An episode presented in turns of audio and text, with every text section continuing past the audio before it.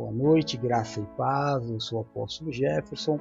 Nós somos a Igreja Nascidos para Vencer e este é o culto Domingo do Amor de Deus. Primeiro dia da semana, o dia mais importante da semana, o dia em que nós separamos, aliás, nós não, né? Todo servo de Deus separa o domingo para servir, adorar, glorificar o Senhor, servir a Deus em espírito em verdade. Que você possa ir aonde você está, preparar um ambiente propício para a manifestação do Espírito Santo de Deus, um lugar onde você tenha liberdade para chorar, um lugar onde você tenha liberdade para se ajoelhar, um lugar onde você tenha liberdade de ouvir a palavra de Deus tranquilamente. Tudo isso para que você verdadeiramente cultue, não é? Esse não é um horário para que você ouça, não. Não há o mínimo interesse em Deus que você simplesmente ouça essa palavra. A vontade de Deus é que você cultue ao Senhor com esta palavra que será ministrada. Amém? Essa semana nós teremos uma semana especial, uma semana de consagração. Amanhã nada muda, tudo normal. Às 8 horas, de Rocco e o Bispo Eduardo tem conseguido aí audiências maravilhosas, os dois juntos conseguiram mais de 30 mil visualizações ou audições né, dos cultos. Não sei nem se eu posso chamar aquilo de culto, porque os dois fazem tanta palhaçada, mas trazem tantas informações. A verdade é que são mais de 30 mil pessoas alcançadas só com o Bispo Eduardo e com o DJ Rô. Glória a Deus por isso. Já na terça-feira, nós teremos o apóstolo ministrando é algo muito importante. Eu quero te convocar, quero chamar a tua atenção para que você é, esteja comigo. Vai ser um culto muito, muito importante. Eu quero falar para você sobre a igreja. Muitas coisas têm se dito sobre igreja, não é? Sobre pessoas cristãs, sobre casais cristãos, sobre família cristã, sobre é, como é que eu vou te falar cargos eclesiásticos do mundo moderno. A verdade, o tema de terça-feira é cristão e cristianismo, não é? Igreja e religião. Vamos entender é, qual é a diferença. Sem tentar impor nada a ninguém, nós vamos simplesmente dizer para você qual é a diferença de ser igreja e de ser um religioso. Na quarta-feira eu tenho uma palestra muito, muito interessante é, para você com o tema de. Eu não lembro exatamente qual é o tema, mas eu vou falar sobre plantar e colher. Plantar e colher no mundo corporativo, a gente pode dizer sobre conseguir o cliente e mantê-lo. Né? A persuasão, a aquisição, vamos falar sobre tudo isso na quarta-feira. Na quinta-feira vamos falar sobre família, o apóstolo todos esses dias. E na sexta-feira a Bispa Adri e a Bispa Paula reassumem os cultos e fazem normalmente. Tá? Então, amém. Hoje nós vamos falar sobre Tiago, capítulo 4. O Bispo Eduardo deu uma pincelada hoje pela manhã no capítulo 4 inteiro, do primeiro ao último versículo, para que nós tenhamos agora à noite a liberdade de ministrar um trecho. Né? Porque texto fora do contexto é pretexto. Não é? Existe uma passagem que em breve eu vou ministrar a vocês, que Jesus Cristo diz: Aonde houverem duas ou mais pessoas reunidas em meu nome, ali eu estarei presente. Mas o contexto não é o contexto que se diz. Não é sobre a igreja, é sobre o julgamento. Mas vamos falar disso um outro dia. Né? Hoje nós vamos falar sobre um tema muito, muito interessante, que é, é, duas bases bíblicas nós vamos usar, Tiago, capítulo 4, versículos 13 a 17, e 1 Samuel, 13, de 8 a 15. A palavra de hoje é: O futuro a Deus pertence. A gente vê muitas pessoas, principalmente as religiosas, pessoas que são doutrinadas pela religião, tentando definir um tempo para Deus. Eu me lembro uma vez que um líder meu disse que eu precisava fazer uma oração e determinar um tempo. Dizer para Deus que eu esperaria até tal dia. Eu acreditei naquilo. Né? Ele me ensinou a orar, ele falou: olha, você ora e faz um propósito com Deus. Fala, Senhor, se até, eu, se até dia tal não acontecer, eu vou entender que não é do Senhor. Pois bem, fiz o, o tal é, a tal oração, o tal voto e não aconteceu. E hoje eu sei que isso não tem nada a ver com ser ou não ser de Deus, porque Deus tem um tempo para que as coisas aconteçam. Né? Há um tempo determinado para todas as coisas, e eu não vou, eu não vou fazer Deus antecipar a minha bênção. não há nada que eu possa fazer é, para colocar Deus contra a parede. A religião quer dizer isso para você. A religião ela, ela, consegue angariar pessoas a gente vai falar muito disso na, na terça-feira. A religião ela angaria muitas pessoas, ela atrai muitas pessoas porque ela, ela diz dar poder para essas pessoas. Né? E as pessoas realmente acreditam que elas podem profetizar, determinar, repreender, né? uma série de poderes que, poxa vida, dá até um, uma vontadezinha, né? Todo mundo tem uma certa vontade de ser super-herói, todo mundo tem uma certa vontade de ter poder, né? principalmente se esse poder ele for usado para benefício próprio. Não é verdade? Todo mundo vai para a igreja procurando, para a igreja não, para a religião, atrás do dom de adquirir riquezas. Que a palavra de Deus ela diz que existe o dom de adquirir riquezas. Mas esse dom de adquirir riqueza que a pessoa vai buscar na religião não é para dividir, ou não é para o ministério, não é para Deus, é para ela. Então a, a, religião, ela cria, ela não cria uma família. Ela cria seres totalmente individuais, individualistas. São testemunhos pessoais daquele específico que conquistou um carro, daquele específico que conquistou uma casa, daquele específico, parece um, um consórcio, sabe, irmão? A impressão que dá o pessoal que entra na religião é essa, que é um grande consórcio. Você entra, vai fazendo votos e votos e votos, você vai dando lá os seus lances, né? O desafio é o lance, e Deus está olhando para a igreja. E de repente ele olha um e ele fala: aquele ali, Deus vai dar o carro essa semana. E o pior de tudo não é isso. O pior de tudo é que às vezes tem lá um irmãozinho que é o irmão da revelação e é ele que revela. Eis que te digo que esta semana Deus está colocando as chaves da sua casa na sua mão. Amém, mas para quê, né? O que, que a igreja ganhou com isso?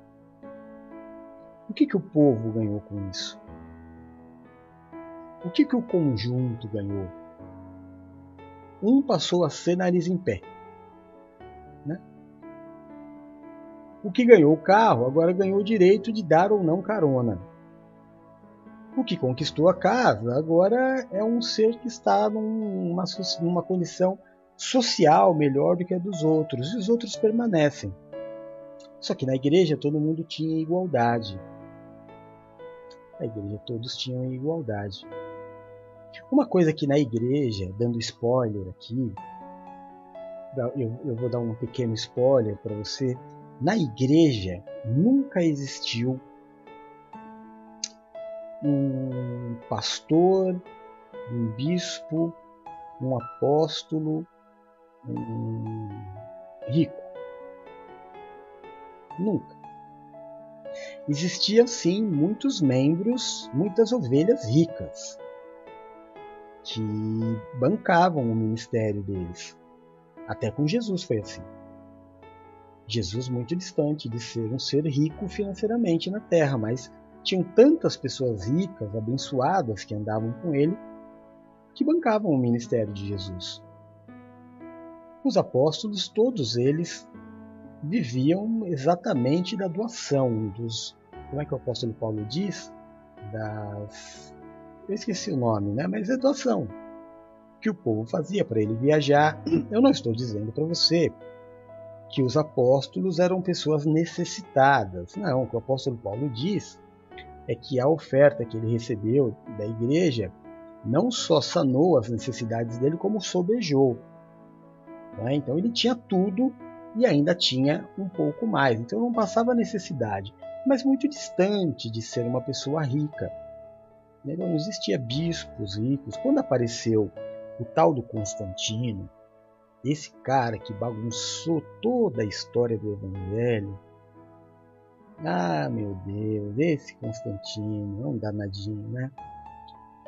A igreja, a, a, o que, que era a igreja? A igreja eram bispos, apóstolos, pobres que pregavam para comunidades pobres. O cristianismo sempre foi uma religião de pessoas necessitadas, na sua grande maioria. Mas aí, com o um acordo que eles fizeram com Constantino, eles passaram a ser a elite. Mas é, tá bom por aí, né? Tá bom por aí, porque senão eu vou falar tudo que eu vou falar na terça-feira. E aí você não vai ter nem vontade de assistir o, o estudo bíblico de terça-feira. Mas eu quero falar de, de hoje, da, da ansiedade, da ganância, da pressa, que nós temos pelo futuro. Nós já falamos aqui algumas vezes, Deus tem nos falado eh, dos planejamentos errados que a gente faz. A gente espera em tudo menos em Deus. A gente tenta de todas as formas fazer a gente, trazer a glória para nós. Eu fiz. Eu não fiquei parado, não, eu fiz. E aí a gente vai falar de uma tal vanglória o que significa vanglória? Você sabe? Se alguém souber o que significa vanglória, eu vou colocar aqui, ó. Vanglória. Vamos ver o que o Google me diz.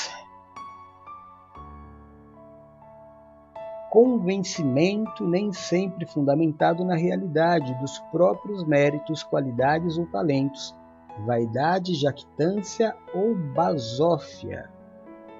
Pois é. A pessoa vai, faz, faz, faz, faz, e quando dá certo, ela acha que foi ela. E aí bagunça todo o coração de Deus, que trabalhou, que preparou e fez a sua vida o momento da vitória. Mas aí você pega e vive de uma falsa vanglória traz para você, porque eu trabalhei, porque eu fiz, porque eu corri atrás, por causa disso, por causa daquilo. Irmão, é, Deus vai colocar no nosso caminho um tempo de dificuldade. Claro que vai. E nesse tempo de dificuldade, onde aparentemente é, você começa a perder, não há o que fazer. Porque é Deus que está fazendo. Deus quer alguma coisa. Alguma mudança Deus quer em você. Então ele vai é, permitir um tempo determinado. As coisas de Deus elas são assim, viu, irmão? Ela tem tempo para começar e tem tempo para acabar. Como no último retiro, está chegando o nosso retiro, nós fomos até a praia, é, acho que foi no penúltimo dia, foi no dia 20 dia 20 ou dia 21? Dia 21 foi o dia do churrasco, eu acho que foi dia 20. E nós estávamos, na, o mar estava meio, meio agitado e a gente foi caminhando, eu ministrando e caminhando, e nós fomos até a beirinha da praia, a beirinha da água. Mas até onde a água não chegava em nós. Em um determinado momento, eu estava dizendo isso para os sacerdotes da igreja. Eu disse para eles, todos os nossos problemas, eles têm uma data para começar e uma data para terminar, e é Deus quem diz até aqui. E nesse momento, irmão, eu peguei, eu não me lembro se com o pé, ou se com uma madeira, ou com o dedo, já não me lembro, porque eu sou já tô velhinho, né, para lembrar de algumas coisas. Mas eu fiz um risco ali onde a gente estava e eu falei: é como as ondas do mar, o Senhor diz até aqui. Porque é Deus quem diz para a maré até onde ela vai. Esse é o motivo pelo qual o mar não invade a terra. Ele diz até aqui e o oceano obedece. E eu fiz aquele risco simbolicamente e disse para aqueles que estavam comigo: Até aqui, diz o Senhor. E daqui não passa.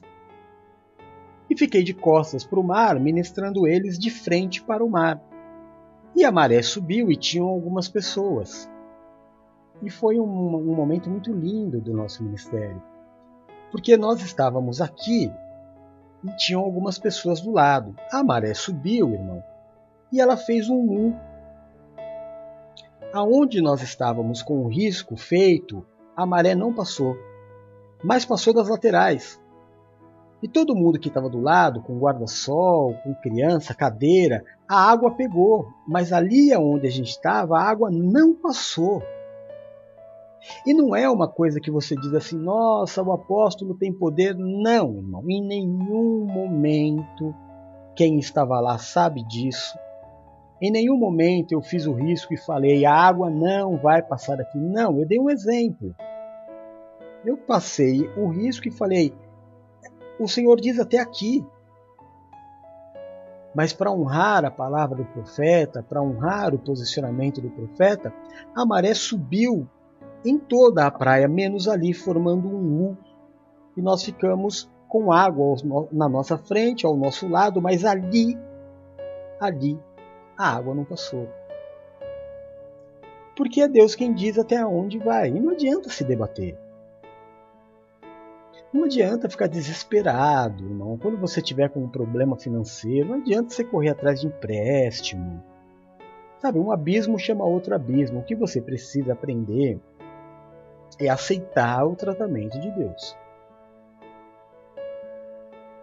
O que você precisa é parar para pensar o que Deus quer de mim. José, ontem na Record passou José, né? a história de José. O que José poderia ter feito para não ser jogado na, na cova, no poço? O quê? Lutado? Brigado? Vamos dizer que ele fosse um excelente lutador e ele matasse um dos irmãos. Os outros o jogariam. Aí, irmão, a gente fala meio que erroneamente, não errado, não é que está errado é, ele foi jogado na, na, naquele poço por causa do sonho, porque ele contou o sonho. Mas cá para nós, irmão, se ele não contasse o sonho, seria por outro motivo, porque os irmãos dele morriam de ódio dele. Ia acontecer. Estava escrito.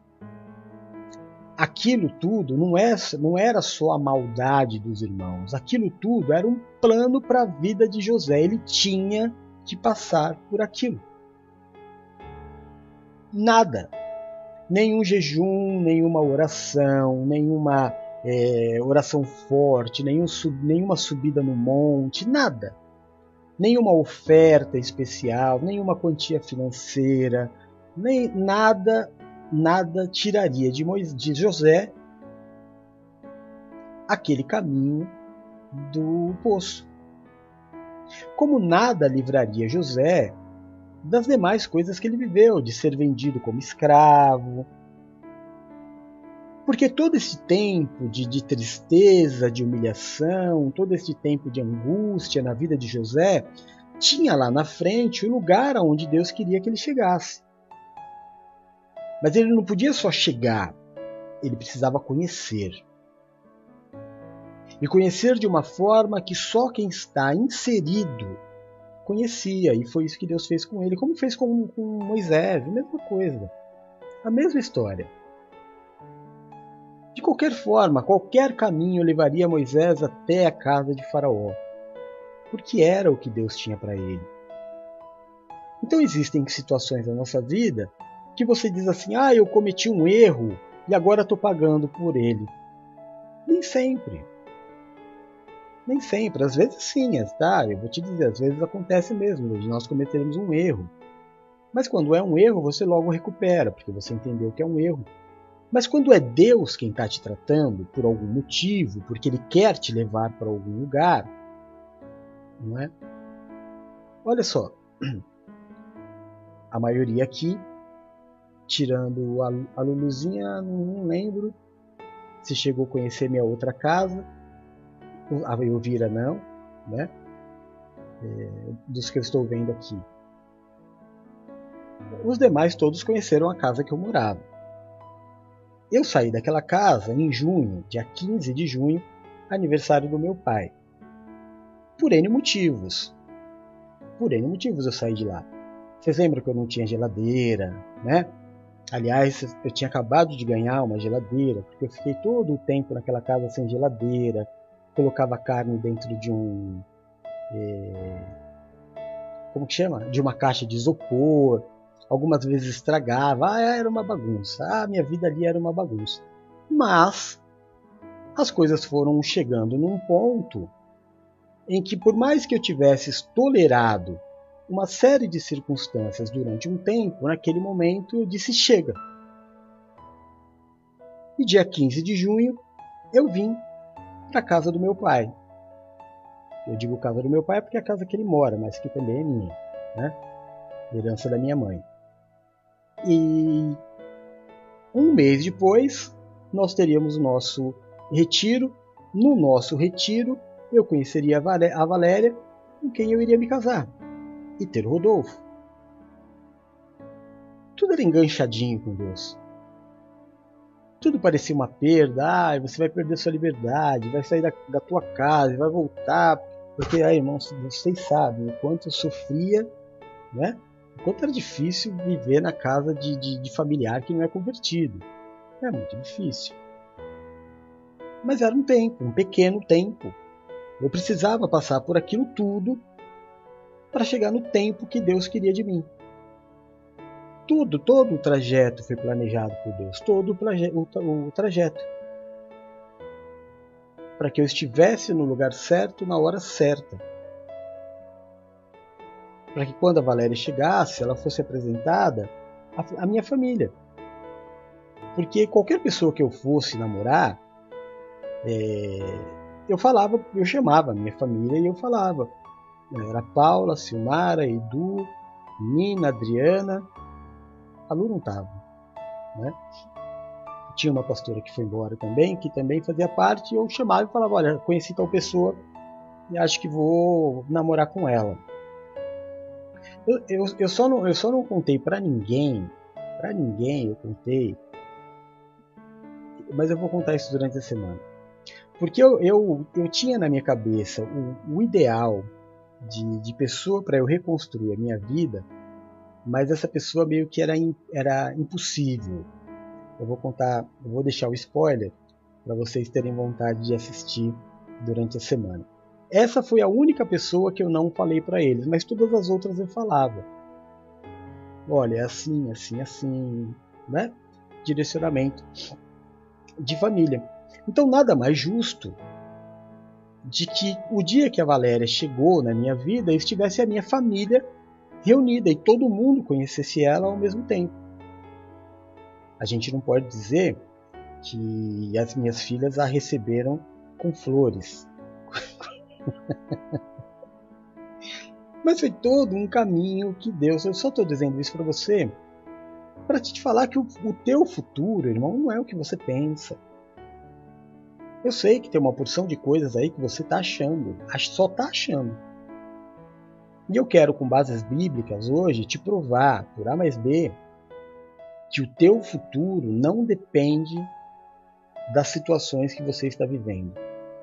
Que o teu futuro não depende do que os teus olhos estão vendo. E de que talvez esta luta que você está enfrentando agora, este momento de escassez, este momento de dificuldade, é Deus te meio que obrigando, te conduzindo a um outro lugar que Ele quer que você esteja. Então calma. Calma. Para de se debater. Aceita. Aceita. Aceita o momento da mudança, toda mudança gera uma crise, mas calma. Há um fim proveitoso, porque você não é um, um, um ninguém. Existe um Deus pela tua vida. Né? Existe um Deus por tua vida. Então a gente não pode ficar é, duvidando a todo tempo. Ai meu Deus do céu, minha vida, o que, que vai? Calma, existem coisas que nós sabemos que é demoníaca. Mas gente, as coisas demoníacas a gente apresenta diante de Deus, repreende, ora usa armas espirituais, acabou. Mas eu estou dizendo que algumas dificuldades pelas quais você está passando não são para a tua morte, são para movimento. Como é que a Terra se. É, se você pegar o, o mapa mundi, isso não é comprovado, tá?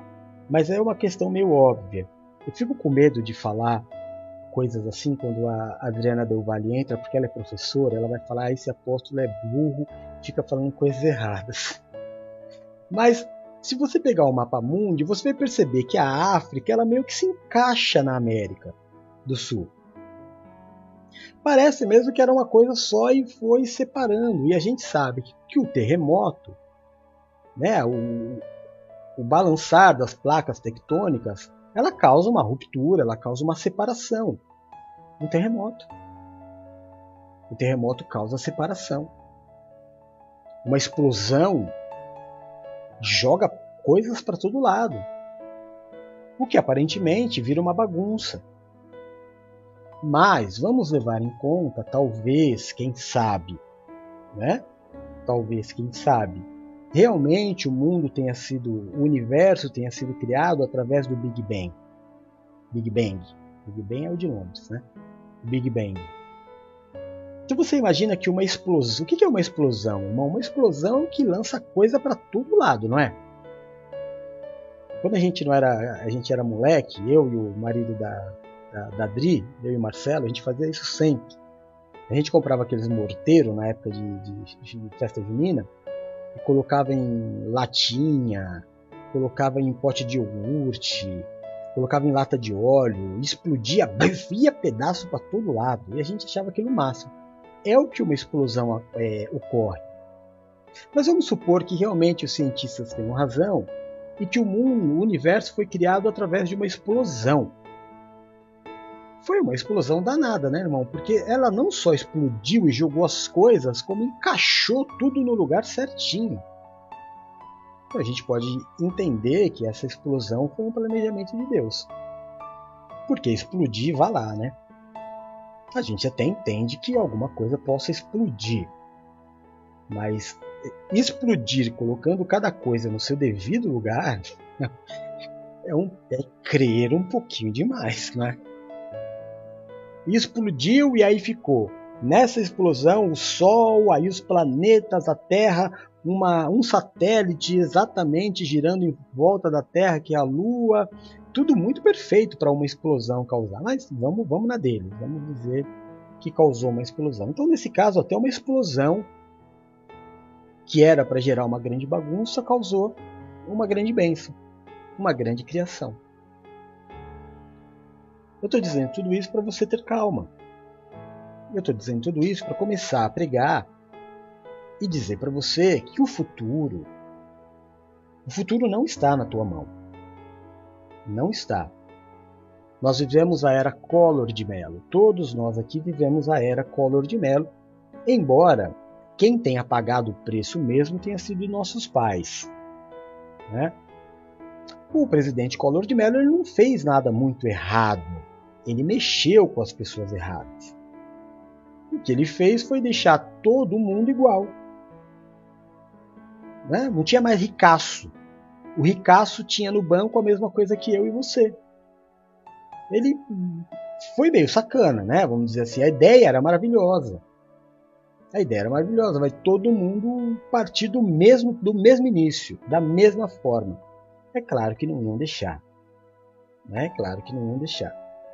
E aí tiraram ele do poder, porque assim, né, irmão? Quando o, o governante ele não agrada é, aqueles que têm o poder, ele vai cair, seja ele quem for seja ele quem for. O Bolsonaro está para cair, é, se a gente parar para pensar, desculpa, eu não gosto de falar de política, você sabe disso, mas algumas coisas são óbvias.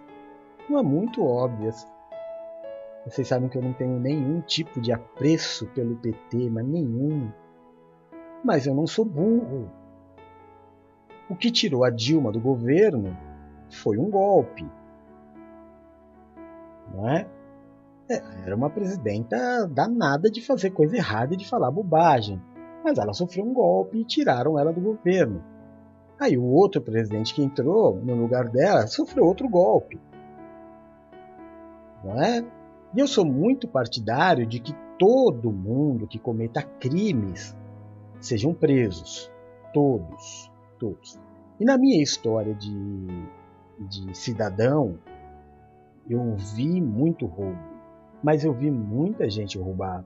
Pelo menos ouvi falar, viu, irmão? Mas eu não vi ninguém ser preso, mas era roubos assim de milhões e milhões e milhões. E volto a te dizer, jamais votaria no Lula na minha vida. Jamais votaria no Lula, muito menos na Dilma. Mas estou falando que é fato.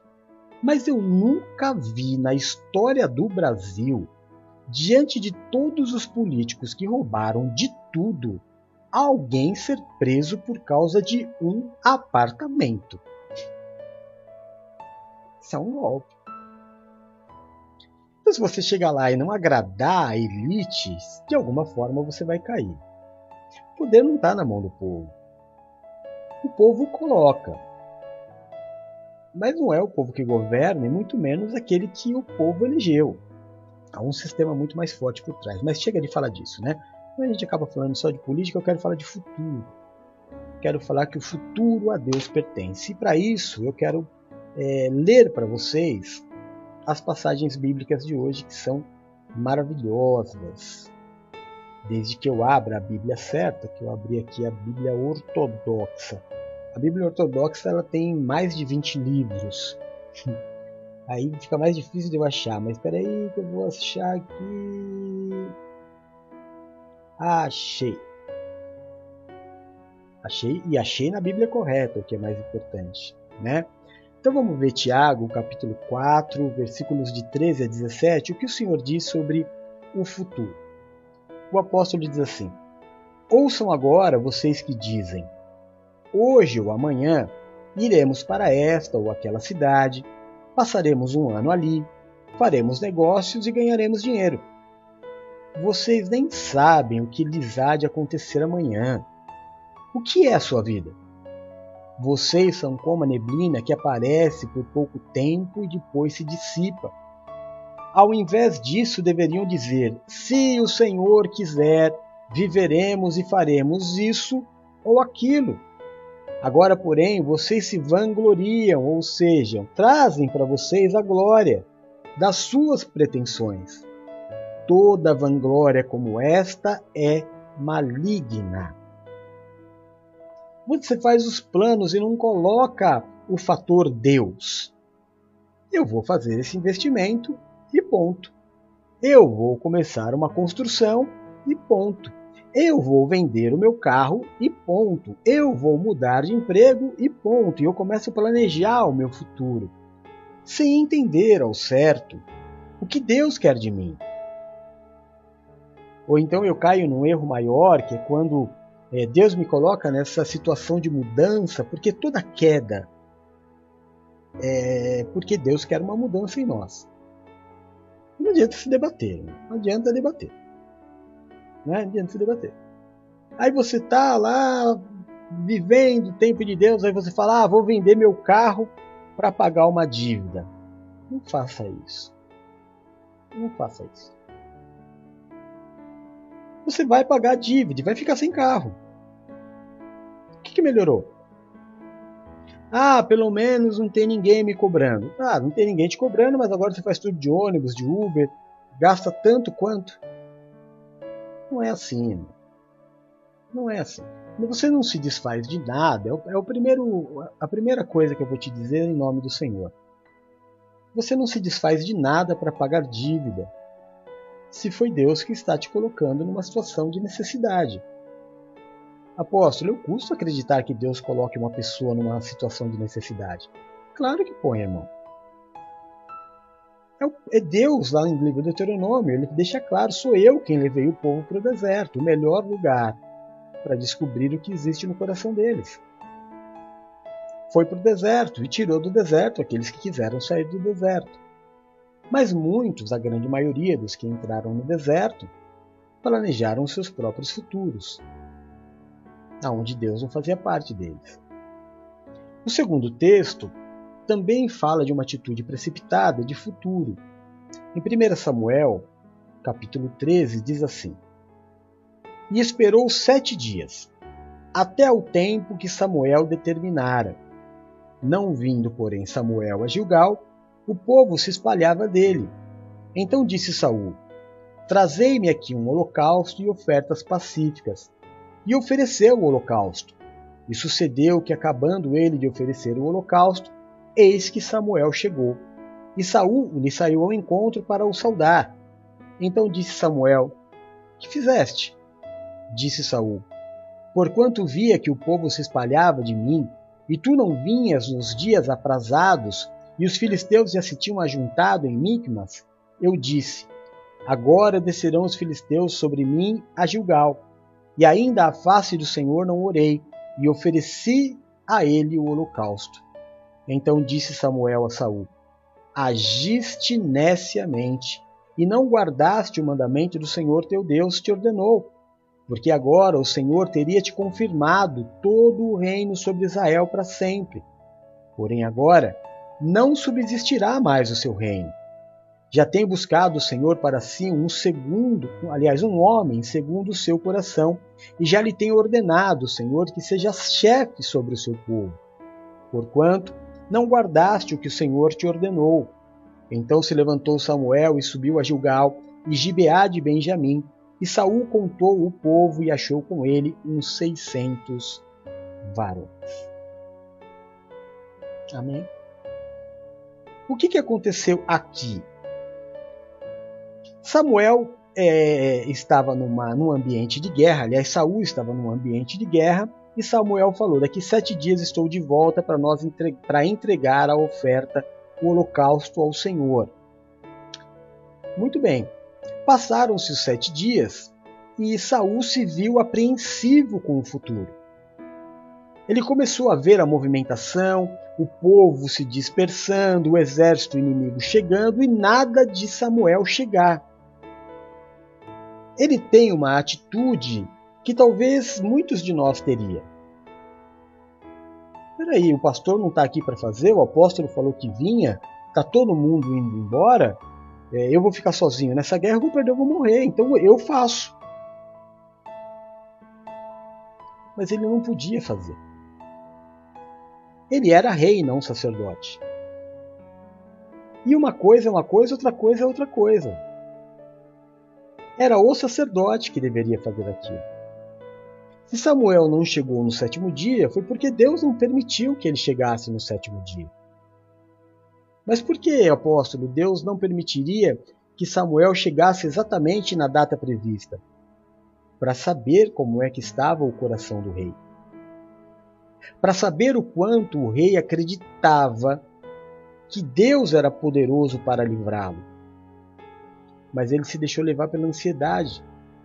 Se tornou uma pessoa rebelde. Tomou a frente daquilo que só deveria ser feito pelo sacerdote e fez. Como se Deus fosse aceitar a oferta que só o sacerdote poderia entregar. E quando Samuel chega, Saul é bem criança, né? Ele vai todo feliz ao encontro de, de Saul, mas Deus já disse para Saul, para Samuel, perdão. Saul fez coisa errada. Samuel já fechou a cara e falou: Saul, o que, que você fez? Ele falou: é, Você não chegava nunca, eu entreguei a oferta. Ele falou: A casa caiu. Sua casa caiu. Tudo isso foi feito para que Deus firmasse o seu reino sobre a terra, mas a tua atitude fez com que o seu reino se dissipasse. Neste momento, por causa da tua atitude apressada, por causa da tua atitude precipitada, Deus já está é, trazendo um homem segundo o seu coração, que na verdade era Davi. Então a gente pega essas duas histórias tanto a primeira do Novo Testamento, que o apóstolo Tiago nos ensina, e a do Segundo Testamento, a gente vê que não adianta lutar contra a vontade de Deus. Ah, eu vou para uma cidade, eu vou fazer isso, aquilo, aquilo outro, vou fazer negócio, vou ganhar dinheiro. Peraí. Se Deus quiser, eu vou. Se Deus quiser, eu entrego um holocausto. Se Deus quiser. Não é se eu quiser, não é a minha vontade, não é o meu jeito. É da forma com que ele deseja, no propósito dele, no tempo dele, porque ele tem um plano. Você não tem, irmão. Você que está me ouvindo não tem um planejamento, você tem uma dedução. Você tem até uma preparação para amanhã, segunda-feira. Mas quem tem um projeto para sua segunda-feira é Deus. Mas quem disse que você vai parar para analisar o que Deus tem para você amanhã? Você vai meter as caras. Você está preocupado com a conta que tem para pagar. Você não está preocupado que Deus não quer que você pague essa conta. Não agora. Você não está preocupado que Deus quer usar essa sua dívida para te ensinar algumas coisas. Não, você quer pagar a dívida. É muito mais importante. E aí o que acontece? Aquilo que era para te estabelecer um grande servo de Deus, um grande exemplo, frustra. E aí você volta lá para o fim da fila para começar tudo de novo. Porque não aprendeu. Aí para começar a administração, irmão, em primeiro lugar, antes de nós planejarmos, é necessário entender o que Deus quer. Como é que eu faço para entender o que Deus quer? Por que, que isso está acontecendo. E volto a te dizer, meu irmão, sem meditação você não vai entender a tua vida. Se você não tiver 15, 20 minutos de meditação diário, você vai errar demais. Antes de qualquer atitude que você vai tomar, antes antes de sair para trabalhar, antes de procurar um emprego, antes de tentar vender alguma coisa é, para pagar uma dívida, antes de tudo, você tem que parar, pôr a mão na cabecinha, sabe, fechar num quarto, em silêncio. Pega a Bíblia, lê a Bíblia e Deus vai começar a falar com você. Olha, calma. Existe um tempo que é só meu e eu estou tentando mover as peças deste tabuleiro. E só existe uma forma de eu mover a peça do tabuleiro ou mudar você da forma com que você vive. É você passar por isso. Então não vai adiantar você vender o teu carro para pagar a dívida. Porque eu tenho um planejamento. A palavra diz que Deus fez a ferida e ele a sarará. Ai, apóstolo, mas eu estou desesperado. E agora? O que vai acontecer? Não, não vai acontecer nada. Nada. Essa dívida que você tem já tem quanto tempo? Um ano? Dois? Vai segurar mais seis meses. Olha o que está o trecho bíblico que eu peguei para basear este meu conselho para você. Ao invés disso, vocês deveriam dizer, disse o apóstolo Tiago, não é? no texto que nós lemos: Se o Senhor quiser, viveremos e faremos isso ou aquilo. Se o Senhor quiser, disse o, apó o apóstolo, disse Daniel. Você veja como é um posicionamento bíblico. Lá no Antigo Testamento, o rei disse para Daniel: Daniel, será possível que o teu Deus te livre dos leões? Ele disse: Se o meu Deus quiser, ele vai me livrar. Se ele não quiser, eu posso orar, jejuar, acender vela, entrar com o terço, entrar com a guia. Eu posso fazer o que quiser, mas quem manda mesmo é ele. E ele já tem um planejamento para eu estar aqui. Eu não caí aqui de paraquedas. Eu cheguei aqui por um caminho. Então, se o Senhor quiser, eu vou viver. Se o Senhor quiser, eu não vou viver. Se o Senhor quiser, eu vou fazer isso ou aquilo. Se Ele não quiser, eu vou tentar fazer isso e aquilo e não vai dar certo. Pega um homem de verdade que Deus levantou para ser sacerdote. Não se preocupa com o título, irmão, para não gerar polêmica. Antes de terça-feira, que eu vou explicar apóstolo, bispo, pastor, terça-feira eu vou explicar tudo isso. Tá? Não vou te fiar a goela abaixo, não, vou te explicar. Mas esquece, esquece é, é, títulos. Estou falando para você o homem que Deus escolheu. Então Deus escolheu um homem para ser pastor, cuidar da ovelha, cuidar da obra. Este camarada está estragado para o mundo. Nada do que ele fizer nem o que ele era bom antigamente vai dar certo agora. Porque Deus destruiu a ponte. Porque Deus não é como nós, que fazemos aliança e mantemos pontes na, naquela ideia fraca de que se não der certo eu volto. Para Deus não existe eu volto. Para Deus é para frente que se anda. Você consegue entender? Com o Senhor é sempre para frente, não existe a possibilidade de voltar.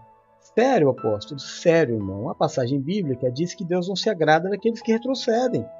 Deus não se agrada de desertor, Deus não se agrada daqueles que voltam atrás. Irmão, eu, eu, eu não consigo entender, de verdade, irmão, como que pode um, um pastor. Vamos esquecer o título, vai? Vamos falar de título. Senão vou ter que falar de pai de santo, vou ter que falar de, de, de, de um monte de coisa, e, e, aí eu tenho que dar nome para a, todo mundo, e aí vou ser injusto. Né?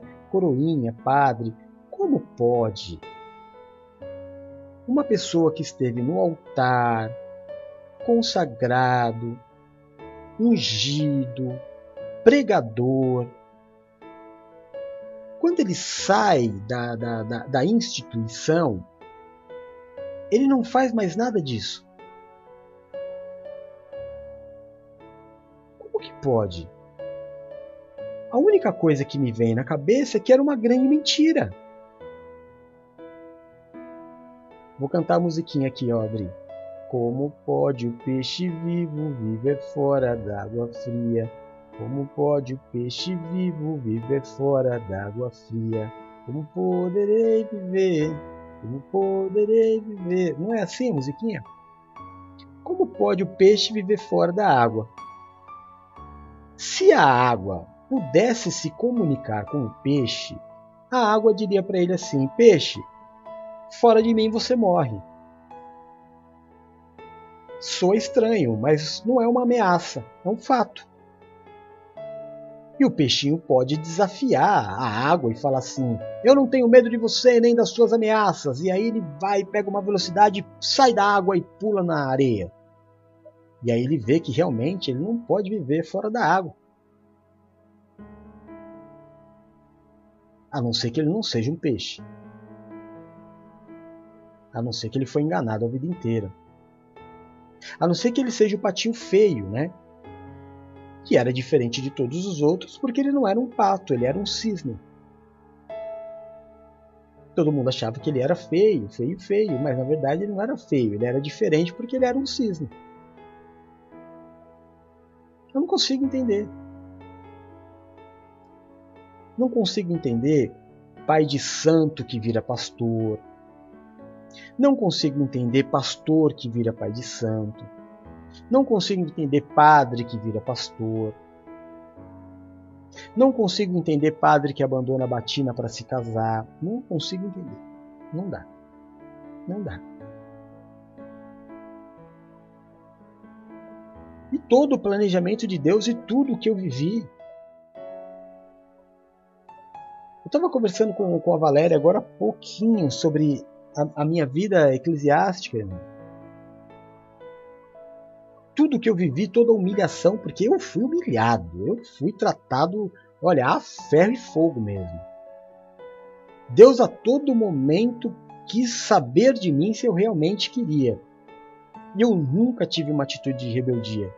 Eu nunca me afastei da obra. Sabe o que é nunca? Mesmo quando disseram para mim, aqui você não prega mais, tá bom, mas eu estarei aqui. Eu nunca deixei de estar, porque não dava para viver longe. Como pode? Durante anos da minha vida eu fui uma coisa e agora eu não sou mais. Eu vivo como se nunca tivesse feito parte da minha vida.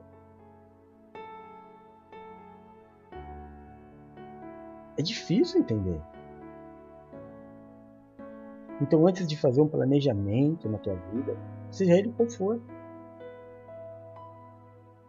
entenda o que Deus quer e para isso, irmão, não tem outro caminho. Não é conversando comigo, não é conversando com nenhum super apóstolo, não é conversando com teu pai, com a tua mãe. Teu pai e a tua mãe terão para você os melhores caminhos de amor que eles conhecem. Mas para saber o que Deus tem para você, é quarto fechado, solidão, silêncio e Bíblia. E aí você vai entender. Não é que Deus vai. Não precisa ficar com medo, não, irmão. Não vai aparecer nenhuma entidade, nenhum anjo na tua frente e falar: olha isso. Não. As coisas vão fluir dentro de você. É o que eu chamo de inspiração. Me vêm as inspirações. É por isso, por isso, por isso. Aceita o mover das águas. Outro dia a Valéria foi com o Rodolfinho até a, a praia e ela falou: Amor, a, a, a maré tá lá embaixo tem muita areia. Eu falei: Poxa, que legal. Tomara que não venha um tsunami, né? Porque quando a areia está muito para trás. Aí ela foi no outro dia e falou: Amor, a, a água está quase que no muro. Aceita a mudança, irmão. Um dia está assim, outro dia está acolá, e nem tudo é porque você quer. Quem que mexeu no mar para um dia ele tá lá atrás, no outro dia ele está aqui na frente? Assim é a tua vida. Tira a vanglória. Tira a vanglória da tua vida. Diga sempre: se Deus quiser, se o Senhor quiser, esta dívida será paga. Se Deus quiser, esta porta de emprego vai se abrir. Não é pela minha qualificação, nem pelo meu currículo, nem pelos idiomas que eu falo, é se Deus quiser. Se Deus quiser fazer de mim um homem rico, abastado, Ele fará, se Deus quiser.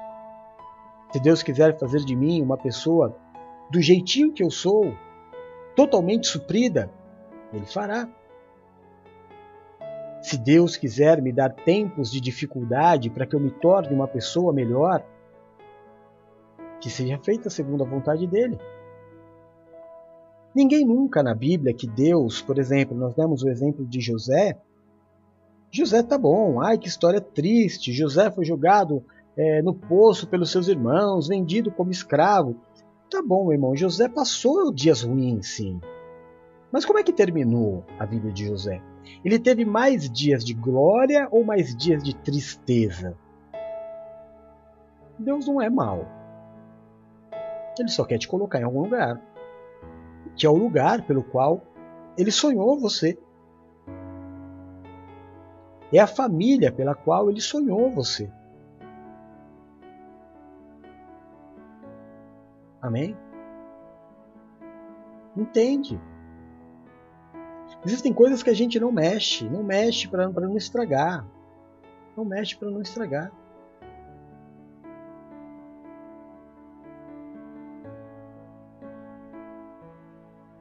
Em segundo, deu para entender? Então vamos para o segundo. Em segundo lugar, tudo o que você for fazer, já que o futuro pertence a Deus, não faça para você. faça para que o nome dele seja glorificado. Aí eu peguei um trecho de tudo que nós lemos que diz assim: Agora, porém, vocês se vangloriam das suas pretensões. Toda vanglória é maligna.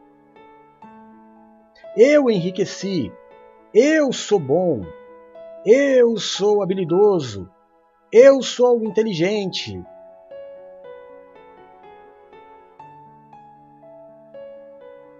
Irmão, tudo é Deus. Eu estava conversando essa semana, eu disse no culto do meio-dia, que agora é o culto da tarde, palavra da tarde, né? Aliás, tarde do amor de Deus, nem eu lembro. Estava falando na tarde do amor de Deus, ao meio-dia, que eu estava conversando com um rapaz que ele perdeu tudo em nome da religião. Tudo. A história dele bem parecida, assim, guardadas as proporções com a minha, né? Pertencia a uma, uma igreja bem religiosa. Durante 12 anos ele foi pastor dessa igreja tratava a mulher igual um capacho, né? Porque você sabe que a mulher na religião ela é um bichinho. Vamos falar disso terça-feira também, vamos entender por que, que os homens fazem isso, se é medo, o que, que é. Não perca, terça-feira vai ser danado, hein? É... E ele hoje perdeu tudo. Hoje ele, é, hoje ele é separado, ele é sozinho e nem igreja ele tem. Aí eu falei para ele: onde você tá? Ele falou: oh, eu estou em uma assembleia. Eu falei, uma boa igreja. Ele falou, mas eu não gosto daqui. Aí eu entrei num parafuso, irmão. Eu falei, o que você está fazendo aí se você não gosta daí? Ele falou, estou esperando o tempo de Deus. Esperando o tempo de Deus num lugar que você não gosta? Deus te falou isso? Não, é que eu era pastor da quadrangular e agora eu estou aqui é, dando um tempo. Ah, irmão, esse povo religioso é muito complicado para mim. É muito complicado para mim. Eu falei para ele, irmão, você está errado. Você não, você não tá debaixo de nenhuma placa, não é um ótimo momento para você fazer a obra para Deus. Ele falou: O que, que você está falando? Eu sempre fiz a obra para Deus. Eu falei: Mentira, você sabe que é mentira. Você sabe que todas as vezes que você saía para evangelizar, falar de Jesus para as pessoas, você levava um cartãozinho com o nome da igreja e falava para eles: ó, oh, vai aqui. Não era para Deus, era para aumentar o número de pessoas da igreja. O desejo, o ímpeto de batizar uma pessoa não era fazer com que ela fosse salva, é colocar nela uma marca de que, olha, ela é desta placa. Oh, meu Deus do céu. Oh, meu Deus do céu! Aí, isso é tão verdade que eu estou te dizendo, irmão, que cada igreja que a pessoa vai, ela tem que se batizar. Ah, eu fui batizado lá. Aí eu fui para outro lugar, tive que ser batizado lá. Porque eles, eles acham mesmo, irmão, eles realmente acham que a placa deles é a igreja. Eles acham mesmo. Eles não entendem que é um ministério. Não, você tem que ser batizado nessa igreja. Não, é só um lugar de trabalho. A igreja somos nós unidos. A igreja é eu aqui, na minha casa, você aí na sua casa, mas todo mundo unido no nome de Cristo. Isso é igreja. Eu lembro quando. E a luta aqui para falar. Se, se, eu mentir, ela pode falar na cara, na cara, na cara mesmo. Jogar na minha cara. Na minha cara não, né? Pode jogar aqui no, no texto. Veio a Ju e veio a, a, a Lu para se batizar. Aqui em casa. Né? No, em um dos retiros, acho que foi o retiro do ano retrasado, tetrasado, tetarazado, sei lá, algum deles. E aí a Lu tinha uma, uma dúvida. Porque ela, ela meio que entendia, pelo que havia sido passado para ela, de que tinha que se batizar. Eu estou agora na NPV, eu tenho que me batizar. Eu disse para ela: não, Lu. O batismo é da igreja. Não importa onde você se batizou, você se batizou. Você não precisa se batizar aqui para ter uma marca, é, meio até que psicológica, de falar, não, eu sou da NPV porque eu me batizei lá. Não. Você não é da NPV coisa nenhuma. Você é de Cristo. Qualquer coisa que você fizer neste ministério NPV é para Deus. Então, se você se batizar aqui, se você se batizou, acabou. Se você se batizou lá na Universal, batizou, acabou. Ah, mas é que agora você está aqui nesse ministério, precisa confirmar o batismo. Não, não precisa confirmar batismo nenhum. Eu não sou propriedade de ninguém, eu sou de Cristo. Eu sou de Jesus. Eu não sou de nenhuma religião. Eu não sou de nenhuma placa, eu não sou preso a ninguém. Eu tenho uma família, é diferente. Por exemplo, existem algumas pessoas aqui que têm a, a NPV não como uma, uma, um ministério, mas como uma família. É muito tempo a gente está junto. Sabe? A gente se trata de pai e filho. E não é uma obrigação. Às vezes você vê de longe, né? Você chega e vê as pessoas me chamarem de pai, você fala assim: ai meu Deus do céu, será que eu tenho que chamar ele de pai? Claro que não. Principalmente se você não tem entendimento disso. Terça-feira eu vou explicar. Estou dando muita chamada para terça, né? Vai ficar uma expectativa. Claro que não. Aliás, você precisa me chamar de nada, me chama de Jefferson. Chama de pastor, me chama de sacerdote, chama do que, o que te faz bem. Como é que você se sente bem me chamar? Me chama. Eu tenho certeza absoluta que quando eu encontrar a Adri, e ela, e ela falou que ela vai vir aqui no, no, no verão, trazer as meninas e o meu irmão Marcelo, que eles vão me chamar de Gé. Porque há, há centenas e milhares de anos, há centenas e milhares de anos, é assim que, que eles me chamam. Eu conheci a Adriana, a Adriana Del Valle, acho que a, foi a primeira vez que o Marcelo e a Adriana ficaram juntos. Você não precisa nem falar, tá, Adri? Se eu tô errado, eu não tô me metendo na tua vida. Mas foi indo, voltando do Play Center. Eu, pelo menos, foi a primeira vez que eu vi você e o Marcelo juntos. Foi numa vinda da, da excursão da escola do Play Center. E aquele dia eu fiquei muito feliz. Não conhecia a Adri, conhecia a repórter, que é a irmã dela. A gente era muito zoeiro juntos. Nem lembro se ela vai lembrar de mim. Nem sei para que, que eu tô falando isso da vida dos outros também. Mas eu tô falando isso porque eles dificilmente vão me chamar de outra coisa que não seja de Gé. E qual é o problema? É uma ofensa? Não. É uma forma de tratar. Ah, minha filha Bruna tá aqui.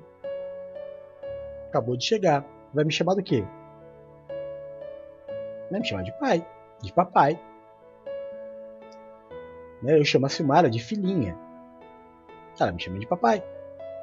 Paizinho. Eu chamo a Nina de filha, meu amor. Foi no Pirâmides, Dri. não, mas no Play Center você não tinha mais, muito mais que 14 anos também, né?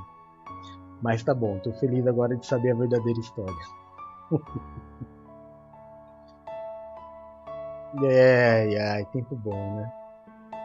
Mas qual é a diferença? O que você vai me chamar ou não, desde que seja com amor, respeito, gentileza e carinho? Não vou deixar de ser apóstolo porque você me chama de outro nome. Isso é vaidade. Fica à vontade. Se você foi educado a vida inteira num lugar que te ensinaram que apóstolos não existem, né? que apóstolos foram os doze. Aí domingo, aí terça-feira terça eu vou te ensinar que nunca foram doze. Nunca foram doze apóstolos. Doze é um símbolo, né? o desejo de Cristo. Mas eu vou falar disso na, na terça-feira. Mas, ainda nesse tópico aqui, que é o segundo, cadê ele? Não traz para você nenhum tipo de glória. Anda na liberdade Saiba que na tua vida tudo o que acontecer é vontade de Deus, tanto as vitórias quanto as derrotas.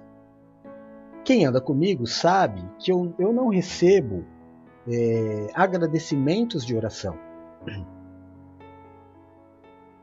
Apóstolo, eu vou te dar um exemplo. Ora por mim, ou então ora por algum fulano que ele está com Covid, ou ele está doente, ou ele está no hospital. E a gente vai e ora, essa pessoa é curada. Aí a pessoa vem e fala, apóstolo, obrigado. Eu falo, não.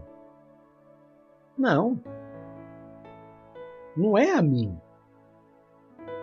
É a Deus. Eu só orei, mas a minha oração não é nada. Eu sei que Deus me, me, me chamou para eu ser um apóstolo, Ele ouve as minhas orações. O que eu estou querendo te dizer é que a minha oração não muda os desígnios de Deus. Deus fez, manifestou a cura porque Ele é Deus. Como eu também não tenho culpa das coisas erradas, entre aspas, que acontecem na tua vida. Tudo é Deus. Tudo vem de Deus, tudo é para Deus. Então não se vanglorie achando que você é o tal, que você é bom, que você é, é o malandrão, que você é o super inteligente, que você é o detentor do ministério, que você é o detentor da verdade, que só você conhece o que a Bíblia realmente quer dizer. Agora tá, tá uma, uma febre aí na internet. Ai meu Deus do céu. Tá uma febre aí na internet Acho que se apareceram quatro, cinco pastores profetizando o dia 7 de setembro. Que será um grande derramamento de sangue, que muitos cristãos morrerão, e que isso e aquilo e aquilo outro. Irmão, se está marcando de ter uma. Vamos, vamos imaginar o tempo da escola, né? Então, aí eu, eu, duas pessoas, dois moleques da escola falaram: Eu vou te pegar na saída. Aí o outro falou: então vou te esperar na saída. Aí eu sei que vai ter uma briga na saída. Aí eu começo a falar: gente, alguém vai tomar um soco na saída. Porque eu sei que vai ter um Aue. Aí eu pego e eu falo qualquer coisa. Vai que acontece mesmo. Né?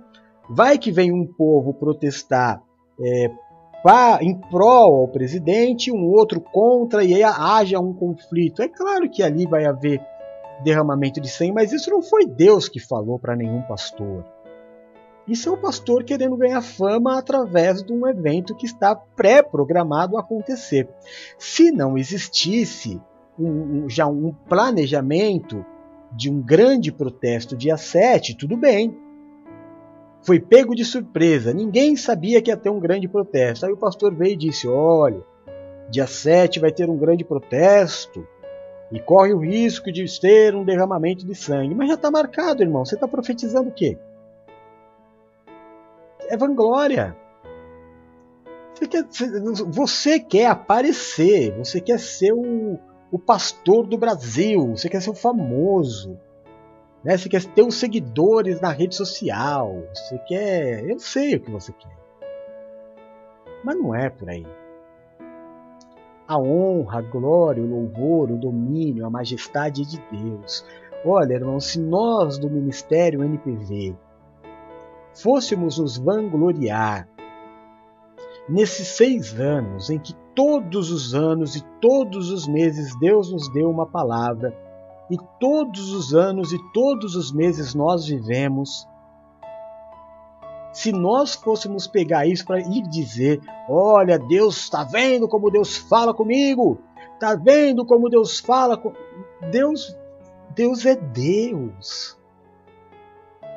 A glória é dele, eu não tenho o que ficar falando. Esse negócio aí que eu te falei agora, irmão, do, do, do, do risco na praia, a glória é dele. Não teve nenhuma oração minha lá. Quem estava lá sabe. Eu não falei, olha, a água vai vir até aqui daqui a pouco, vocês vão ver, ela vai parar. Não. Nós estávamos pregando na presença do Espírito e Deus quis nos honrar, confirmando a palavra que estava sendo pregada. A honra é dele. A única coisa que aconteceu ali foi ele mostrar que ele é comigo. O que é aí você vai falar assim, mas isso é importante, apóstolo? Claro que é. Ali estavam os meus discípulos. Ali estavam os meus filhos da fé. E Deus estava mostrando para eles: eu sou com ele.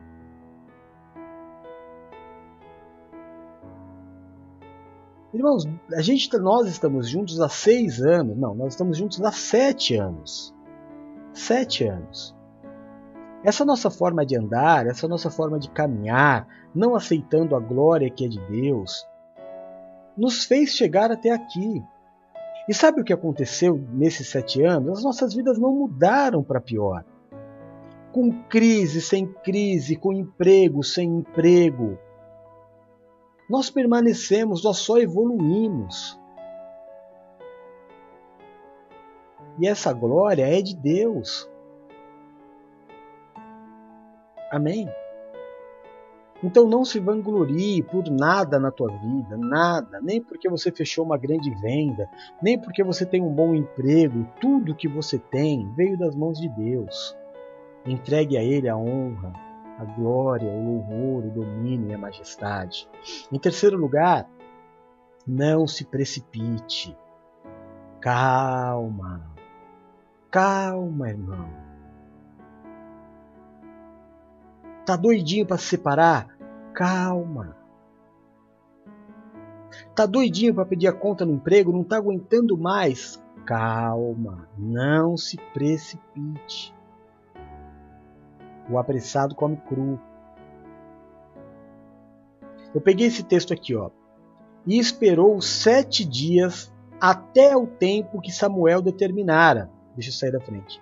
Não vindo, porém, Samuel a Gilgal, o povo se espalhava dele. Então disse Saul: Trazei-me aqui um holocausto de ofertas pacíficas, que eu mesmo vou oferecer. Calma, meu irmão. Agora, neste momento, você consegue resolver os seus problemas? Vamos por etapas. Por exemplo, eu tenho um problema familiar sério. Muito sério. Né? Quem anda comigo sabe qual é, eu não vou usar o culto para ficar falando de exatamente qual é o problema. Mas aí eu paro para pensar todo dia, o que depende de mim esse problema familiar se resolver? Se eu for até lá e falar me perdoe, eu vou estar falando me perdoe de quê? Então não é algo que dependa de mim, não está na minha mão. Se não está na minha mão, eu não vou me precipitar. Este problema financeiro que você tem, vamos imaginar que você tenha amanhã uma conta para pagar. Você tem? Não tem? O que você vai fazer? Pedir emprestado? Ou vai crer que o Deus que é, o Deus que era e o Deus que há de vir, o Deus que fez a tua vida ontem vai fazer hoje, vai continuar fazendo eternamente, mas que Ele tem um propósito nesta aflição que você está passando hoje. Alguma coisa em você Deus quer tocar, Deus quer mudar, Deus quer mudar o teu caminho, mudar a tua forma de enxergar. Alguma coisa tem, não se precipite. Não faça o que você acha que tem que fazer. Na cabeça de, de, de Saul era muito óbvio. Peraí, alguém precisa entregar essa oferta. Se o profeta não está aqui, faço eu. Acabou com a vida. Era melhor Samuel, era melhor Saul ter morrido. Estou falando sério, era melhor Saul ter morrido por um inimigo que invadisse lá onde ele estava e o matasse do que fazer o que ele fez. Porque ele não fez o que Deus queria que ele fizesse. Ele fez o que ele achou, o desespero dele. Não é a minha prioridade, não é a prioridade de Deus, é a minha. Eu tô vendo aqui. Eu não sei aonde Deus está, mas o que, que eu tô vendo? Que o meu povo está se dispersando. O que, que eu tô vendo? Que o exército inimigo está chegando e a terceira coisa que eu estou vendo, que o profeta não chega. Eu vou ficar esperando? Vai. Vai. Vai, porque se a tua vida tem um dono, você vai esperar. Melhor do que se precipitar. É melhor um espaço vazio do que um espaço ocupado com algo errado. Sabia? Porque aí quando chega o verdadeiro, já tem um falso ocupando.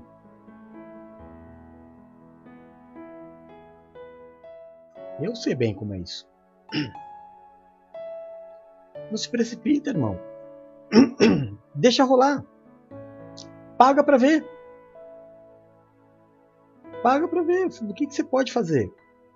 Você está trabalhando? Você está fazendo a tua parte? Você está cuidando da tua família? Você está agradando a Deus? Você está sendo esposa? Você está sendo marido? Sabe? Você está cuidando da tua família? Está dando prioridade e valor ao que tem valor e ao que deve ter prioridade? Aguarde em Deus. Ou então, se precipite.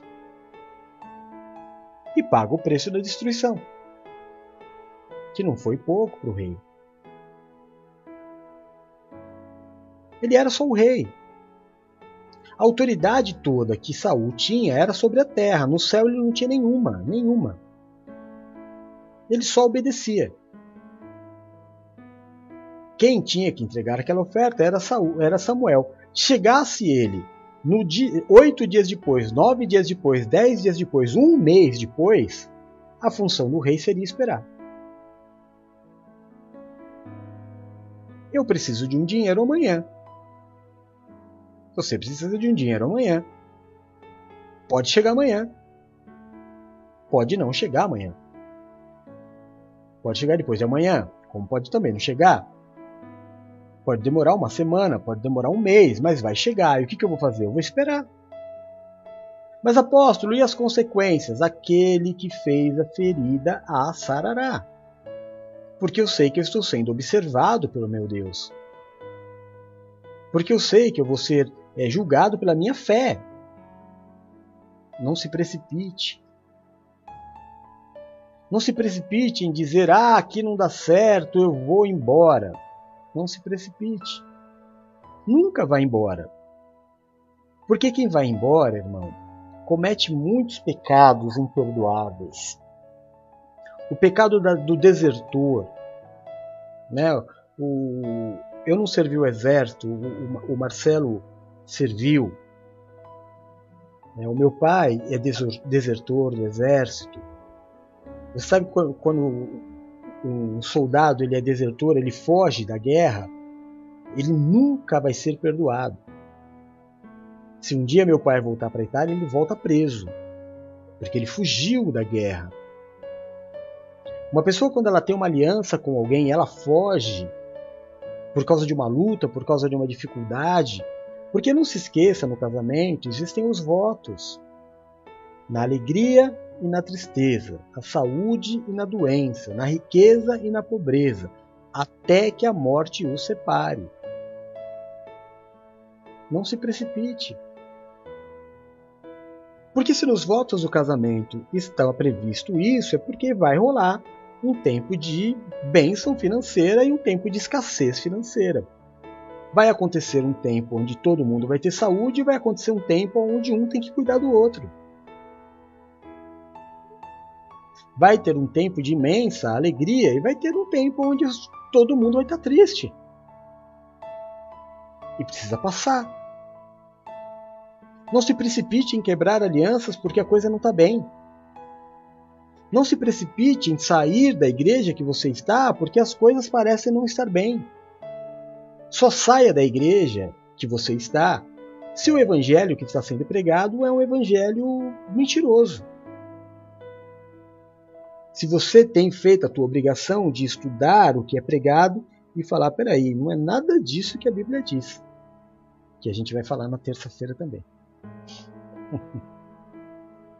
Mas não se precipita, irmão. Não toma decisão. Você não foi chamado para tomar decisão.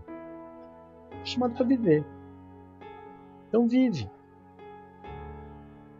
Vive porque o Deus que fez o dia ensolarado também fez o dia nublado. E os dois têm a sua importância para o ecossistema da Terra. Em nome de Jesus, não se precipite. Amém? Em quarto lugar, o futuro a Deus pertence, então não se perca nos seus afetos.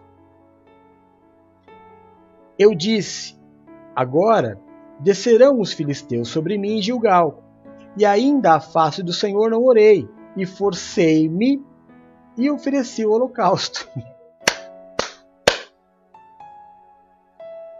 Eu achei que deveria ser feito. Eu fui e fiz, eu não chequei a informação. Eu não busquei a, a, a quem eu ia. Eu estava tratando com Deus. O rei tinha acesso direto a Deus? Não, ele não era sacerdote, ele era Deus. O oh, perdão, ele não era sacerdote, ele era rei. Rei, autoridade da terra. Todo rei precisa de um sacerdote. Então quem tinha que tomar a decisão não era ele. Era Samuel. Mas ele tomou a decisão. Porque ele se perdeu no afeto, no medo, na ansiedade. E a gente se perde muito, muito, muito, muito nos nossos afetos, na nossa ansiedade, no nosso medo, no nosso ciúme, na nossa insegurança, naquilo que eu acho que é e eu bato o pé que é. Eu não, eu não busco as escrituras para ter uma base, eu tenho a minha base. E aí eu vou me perdendo nos meus afetos. Eu acho que deve ser assim, por quê? Porque eu vi meu pai e minha mãe fazerem assim.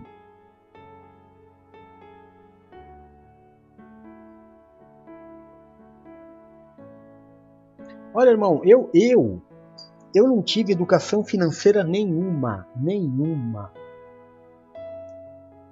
Você sabe que é nenhuma? Nenhuma. Eu só fui aprender a lidar com dinheiro com 30 anos. Você imagina quanta bobagem eu fiz na minha vida. Nem meu pai nem minha mãe perderam um tempo da vida para falar para mim assim, olha, dinheiro é assim, assim, assim, assim. Não. Isso não me impediu de ter uma filha muito inteligente. Porque não é o meu afeto, não é o meu entendimento que eu vou passar para ela. Neste caso, não é o que eu recebi do meu pai e da minha mãe. É o que Deus me ensina a ser. Diferente de mim, bem diferente de mim, não que eu fosse um mau aluno, não, mas eu estava preocupado com muitas outras coisas. Eu estava preocupado com o skate, com o surf, com o futebol, com as namoradas, né? Eu estava eu tava preocupado com um monte de coisa. Mas é, o estudo não era a minha prioridade. Mas este meu afeto não me impediu de educar a minha filha de uma forma diferente. A minha filha hoje tem, vai fazer o mês que vem 16 anos. Todos os anos, na última escola que ela saiu até o último ano, ela sempre ganhou diplominha de melhor aluna, medalhas de melhor aluna, de destaque, disso e aquilo. Agora está fazendo a ETEC, não tira nota menos do que 9 é uma menina extremamente educada, dócil, criada na igreja, né, irmão? É o que eu sempre falo para Paula, para Adriana, para Silmara, para o Du. Além da educação que a Bruna teve, minha e da mãe, ela também teve a criação da igreja. A Bruna é fruto da igreja. NPV. E a Bruna é um sonho. A Bruna é tudo que um pai sempre quis. Ela é doce, educada, amável, inteligente. É fruto. Então não se perca nos seus afetos. Ah, eu aprendi que é assim e é assim que eu vou levar. Não, você aprendeu que é assim, agora está na hora de ver o que Deus te ensina. Sabe? Você viu teu pai e tua mãe fazer? Beleza. Você viu seus irmãos fazerem? Beleza. E o fruto? O fruto é algo interessante, irmão. Deixa eu falar para você aqui. Ó. Deixa eu tirar isso da tela que me incomoda um pouco. A Bíblia ela diz que nós seremos reconhecidos pelos frutos, mas os frutos que permanecem. E eu fiquei pensando nisso, e, e ontem, no culto da, da tarde, na tarde do amor de Deus, é, o Senhor falou algo muito interessante que eu não tinha nunca parado para pensar. Toda árvore derruba fruto. Não é? Eu me lembrei quando eu era criança que eu ia para a chácara da família e lá tinha limoeiro, muitos limoeiros, pé de jabuticaba daquelas ficavam pretas, jabuticabona desse tamanho, chegava a estourar de tão gorda que elas ficavam. Tinha laranjeira, mangue, tinha um manguezal maravilhoso. Mas o que, que acontecia? Alguns, alguns frutos caíam e apodreciam. Então a Bíblia diz que nós seremos reconhecidos pelos frutos que permanecerem, não pelos que caíram, não pelos frutos estragados, esses se foram. Não vai contabilizar. O que Deus vai olhar para nós é o fruto que ficou. O bom fruto. Porque a árvore boa não tem como dar maus frutos. E a árvore má não tem como dar bons frutos. Graças ao meu bom Deus, irmão, quando as coisas vão muito mal na minha vida, muito mal na minha vida, eu olho para os meus filhos e aí eu vou falar no geral. Porque a gente precisa de, de coisas para seguir. Sabe, eu falei da Bruna, mas aí eu falo da Silmara. A Bíblia diz que a gente deve dar honra a quem merece honra, né? A Silmara, alguns anos atrás, quando nós recebemos um golpe, nós recebemos um golpe, a igreja tomou um golpe financeiro muito grande. E ela não sabia muito bem é, como que ela ia lidar, mas a unção estava sobre ela. E a única coisa que eu falei para ela é: Deus é contigo, filha. Se Deus te, te levantou para isso, Deus vai te capacitar. E não vai ser uma vanglória, vai ser a glória dele. E ela foi fazer a negociação da dívida que deixaram para nós. Irmão, e ela fez uma negociação que nem ela acreditou. Nem ela acreditou.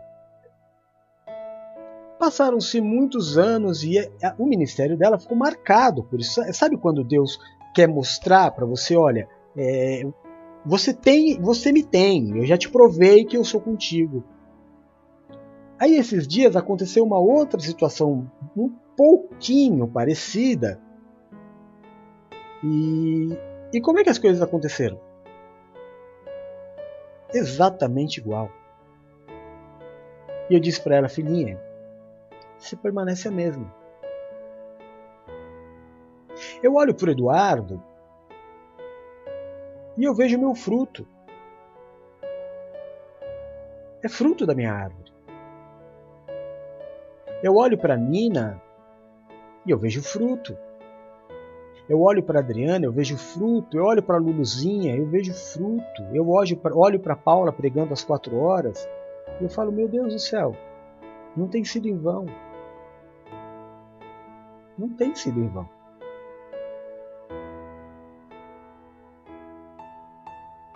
Espero que eu não tenha esquecido de ninguém para não apanhar em casa, né? Não se percam nos seus próprios afetos.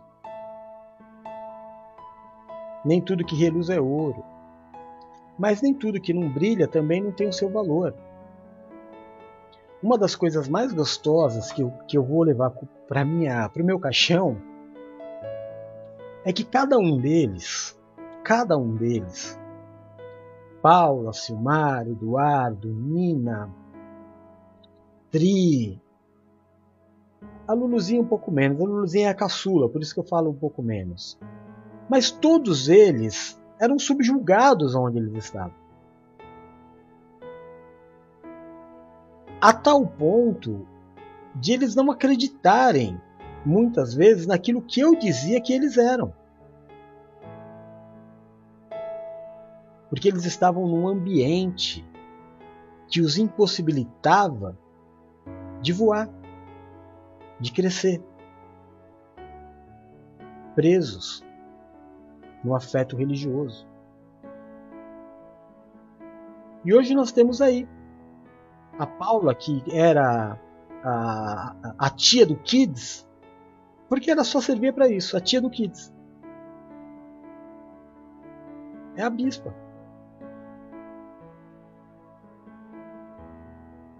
A Nina que fazia lá os, as, as comidas, né? Que aliás, Nina, tá chegando o, o retiro, você capricha aí. É a bispa hoje.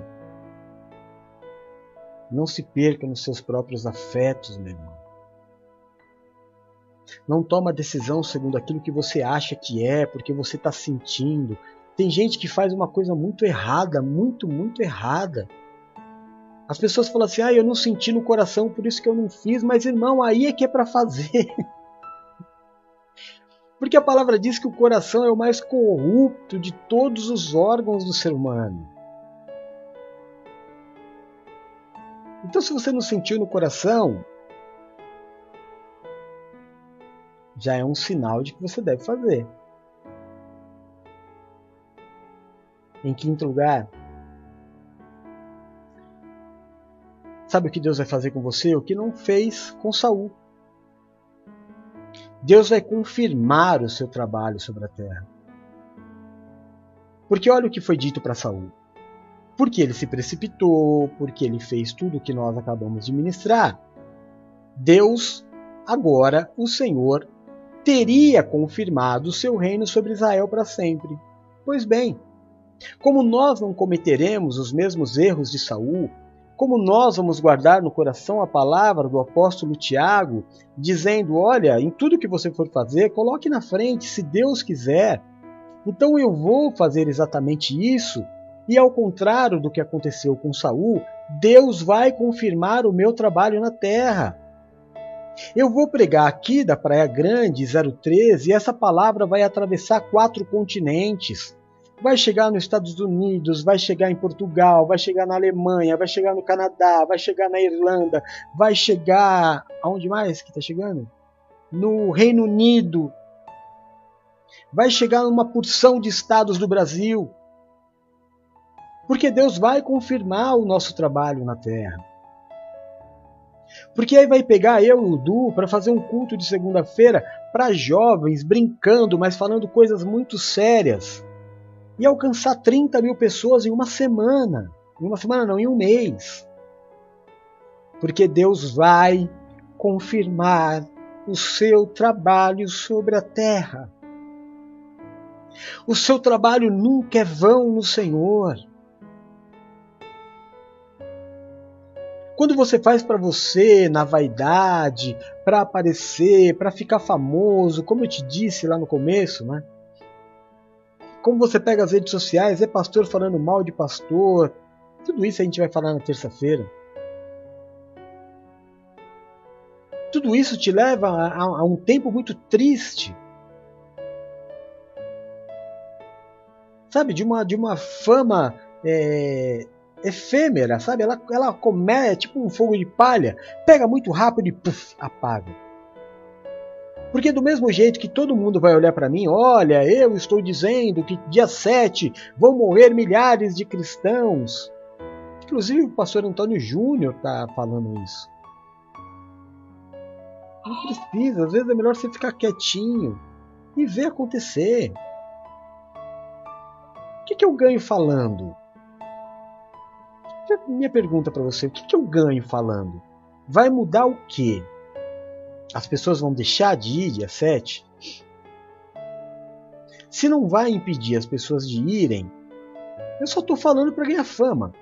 Só que se por outro lado for tudo pacífico e não acontecer nada, eu vou passar vergonha. E Deus não vai confirmar o seu trabalho na terra. e Deus vai confirmar o teu trabalho na terra. Por tudo isso que nós lemos, do primeiro item até o item 4,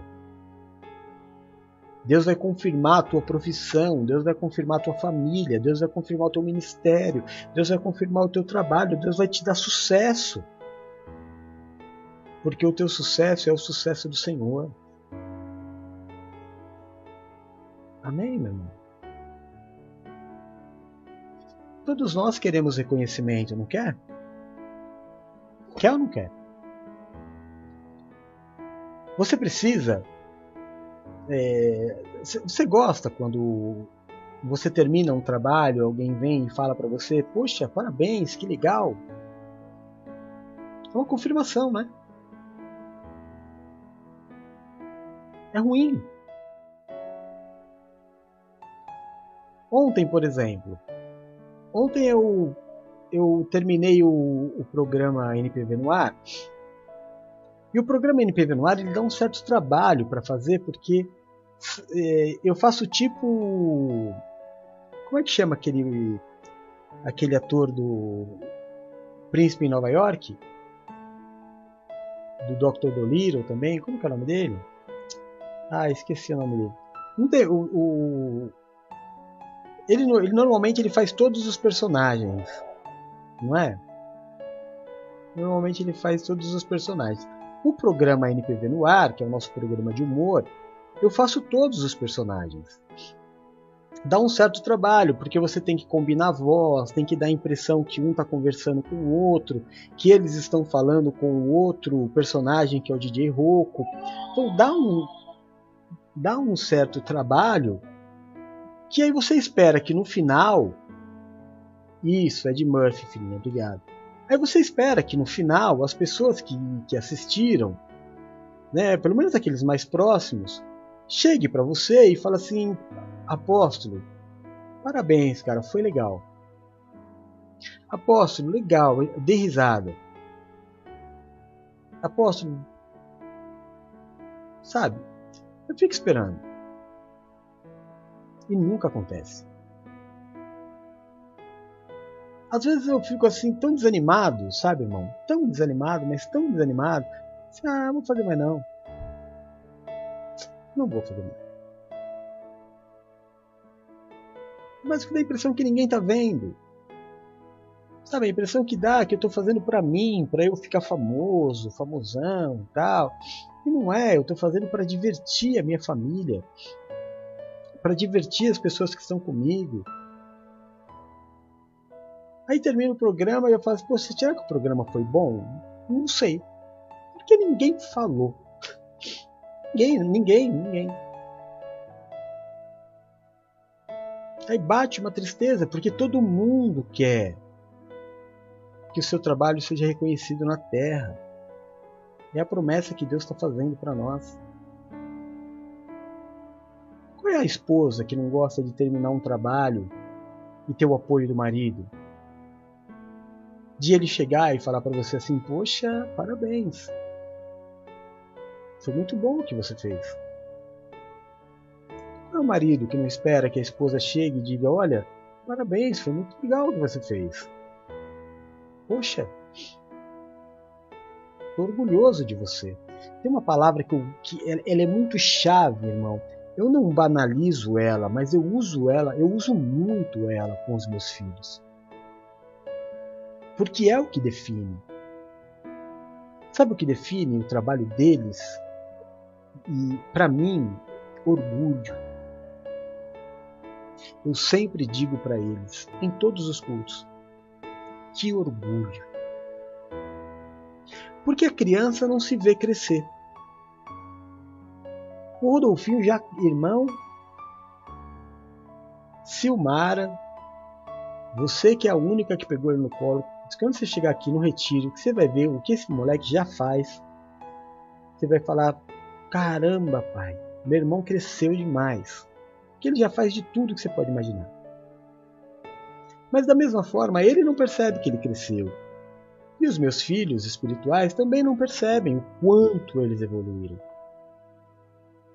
Eu assisto, por exemplo, daqui a pouquinho vai terminar o culto, a Bispa Silmara vai fazer a oração da meia-noite. Eu não vou assistir porque eu estou quebrado. Mas a primeira coisa que eu faço amanhã cedo é assistir a, a oração dela. E qual é o sentimento que vem em mim? Orgulho.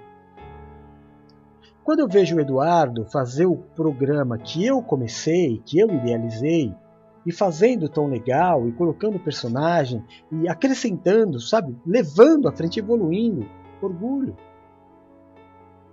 Como eu falei para Nina e para Luciana na quarta-feira, orgulho define.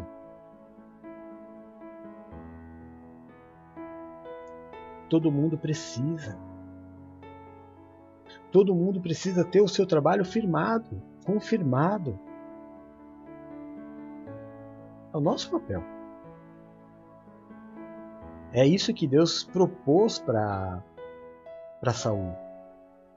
Se você não tivesse precipitado, Deus ia confirmar o teu reino.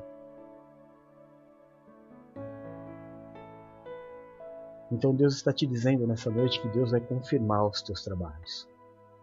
E em último lugar, Deus vai te dar autoridade sobre a sua vida. Parece óbvio, né? Ué, apóstolo, eu não tenho autoridade sobre a minha vida? Parcial. Como parcial? Parcial. Você pode ir amanhã para onde você quiser, a hora que você quiser. Então você não tem autoridade sobre a tua vida. Tem gente que tem mais autoridade na tua vida do que você e do que Deus. O texto que eu peguei é esse aqui de baixo. Ó. E já lhe tem ordenado o Senhor que seja chefe sobre o seu povo, porquanto não guardaste o que o Senhor te ordenou. Então Deus ia confirmar o reino de Saul e colocar ele como chefe, ou seja, como autoridade do povo. E tudo isso ele perdeu pelas bobagens que ele cometeu. Mas como nós fomos ministrados nos erros de, de Saul, nas dicas de, de Tiago, Deus vai dar autoridade sobre a nossa própria vida. Para você poder fazer as suas viagens. Sabe? Para você poder fazer os teus passeios. Para fazer. É, aliás, foi aniversário da Dri essa semana, parabéns, Dri. Deus te abençoe. Eu mandei lá o parabéns, espero que você tenha recebido. Mas você pega, a, como eu sempre digo, pega lá o, o Facebook da, da Adriana Del Valle e ela está sempre com a família em algum parque, passeando para lá e para cá. A Nina vai fazer uma viagem, a Silmara está voltando de viagem, a Paula está indo para uma viagem. Está todo mundo com autoridade sobre a vida. Não tem mais ninguém mandando em mim. Deus está dando autoridade para a minha vida. Eu estou desejando fazer e estou podendo fazer. Tem muita gente que quer fazer um monte de coisa, mas não pode fazer um monte de coisa. Isso significa que no nosso ministério Deus tem nos prosperado, Deus tem nos dado saúde, Deus tem nos curado, Deus tem nos dado livramento, Deus tem nos dado amor, Deus tem nos dado intimidade, Deus tem nos dado palavra, Deus tem nos feito feliz. E a gente não precisa ficar gritando isso para os quatro cantos.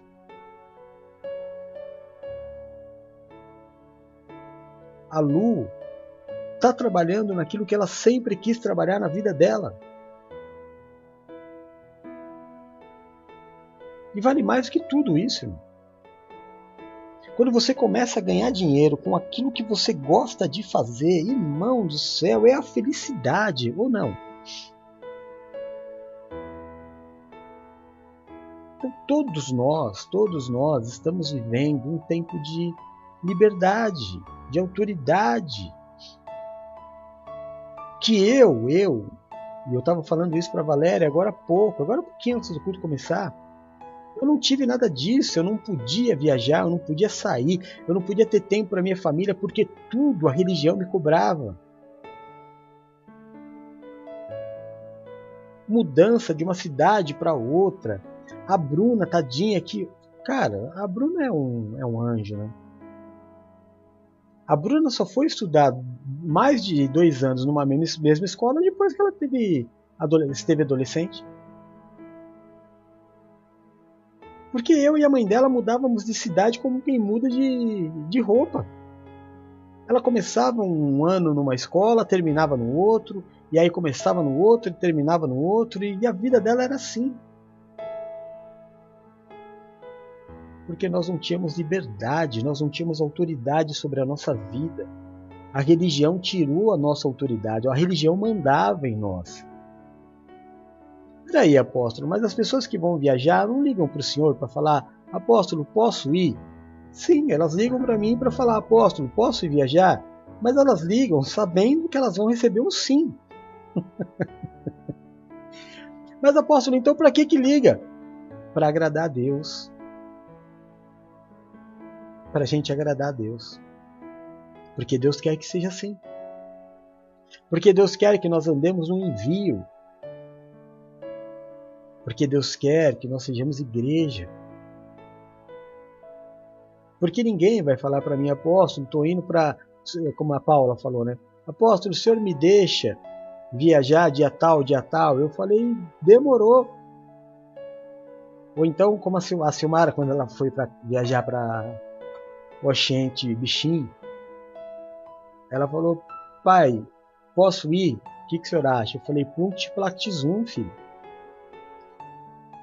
E ela deu risada. Sabe o que é Punct Plactizum? Aquela música do do Raul Seixas para um especial infantil, que ele dizia que a grande vontade era dele era ir junto, mas já que ele não pode, boa viagem. É para abençoar, não é para aprender. Principalmente nesse momento tão especial, lindo, que nós estamos vivendo, de extrema felicidade, conquista, avanço e liberdade com o ministério virtual.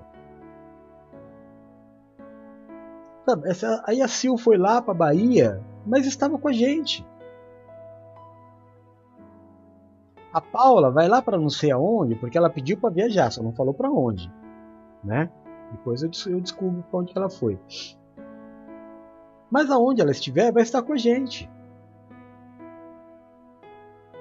Porque é um, é, é um novo tempo, é um novo normal que as pessoas dizem. E nós temos autoridade sobre a nossa vida Deus nos deu essa liberdade e é nessa liberdade que a gente vai viver.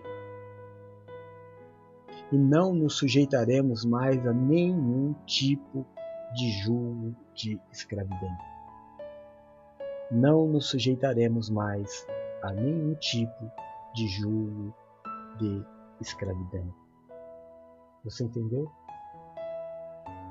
Entendeu mesmo? Se você entendeu mesmo, você está preparado para viver coisas boas, perfeitas e agradáveis. Se você entendeu mesmo o que o apóstolo pregou hoje, eu fico muito feliz por você. Se você não entendeu muito bem, assiste de novo. Ouve o podcast, que daqui a pouquinho o apóstolo já coloca lá o podcast para você, a hora que for dormir, colocar o fone de ouvido e só ouvir. É como só a gente não comete os mesmos erros daqueles que erraram antes de nós. Existem duas formas de aprender, né, irmão? Com aqueles que já erraram ou errando também. A gente prefere aprender com a Bíblia, com aqueles que erraram primeiro que nós. E assim a gente vai caminhando, crescendo, entendendo os propósitos, os tempos, os momentos. Que a vida não é feita só de coisas boas e que eu tenho que aprender a perseverar no dia ruim, porque eles existem. Que existem momentos de escassez, claro que existem. Não é só na sua vida, é na vida de todo o ser humano. Amém. A dificuldade não quer dizer que Deus não te ama. Muito pelo contrário. A dificuldade muitas vezes significa que Deus está te levando para um outro lugar. E ali sim, o propósito, a felicidade, a paz e a prosperidade de Deus podem te encontrar. Senhor nosso Deus e nosso Pai, é no nome do Teu Filho Jesus Cristo que nós nos colocamos como igreja. Fazemos isso para declarar Jesus Cristo como nosso Senhor e nosso Salvador Fazemos isso também para declarar que o Teu Santo Espírito habita em nós.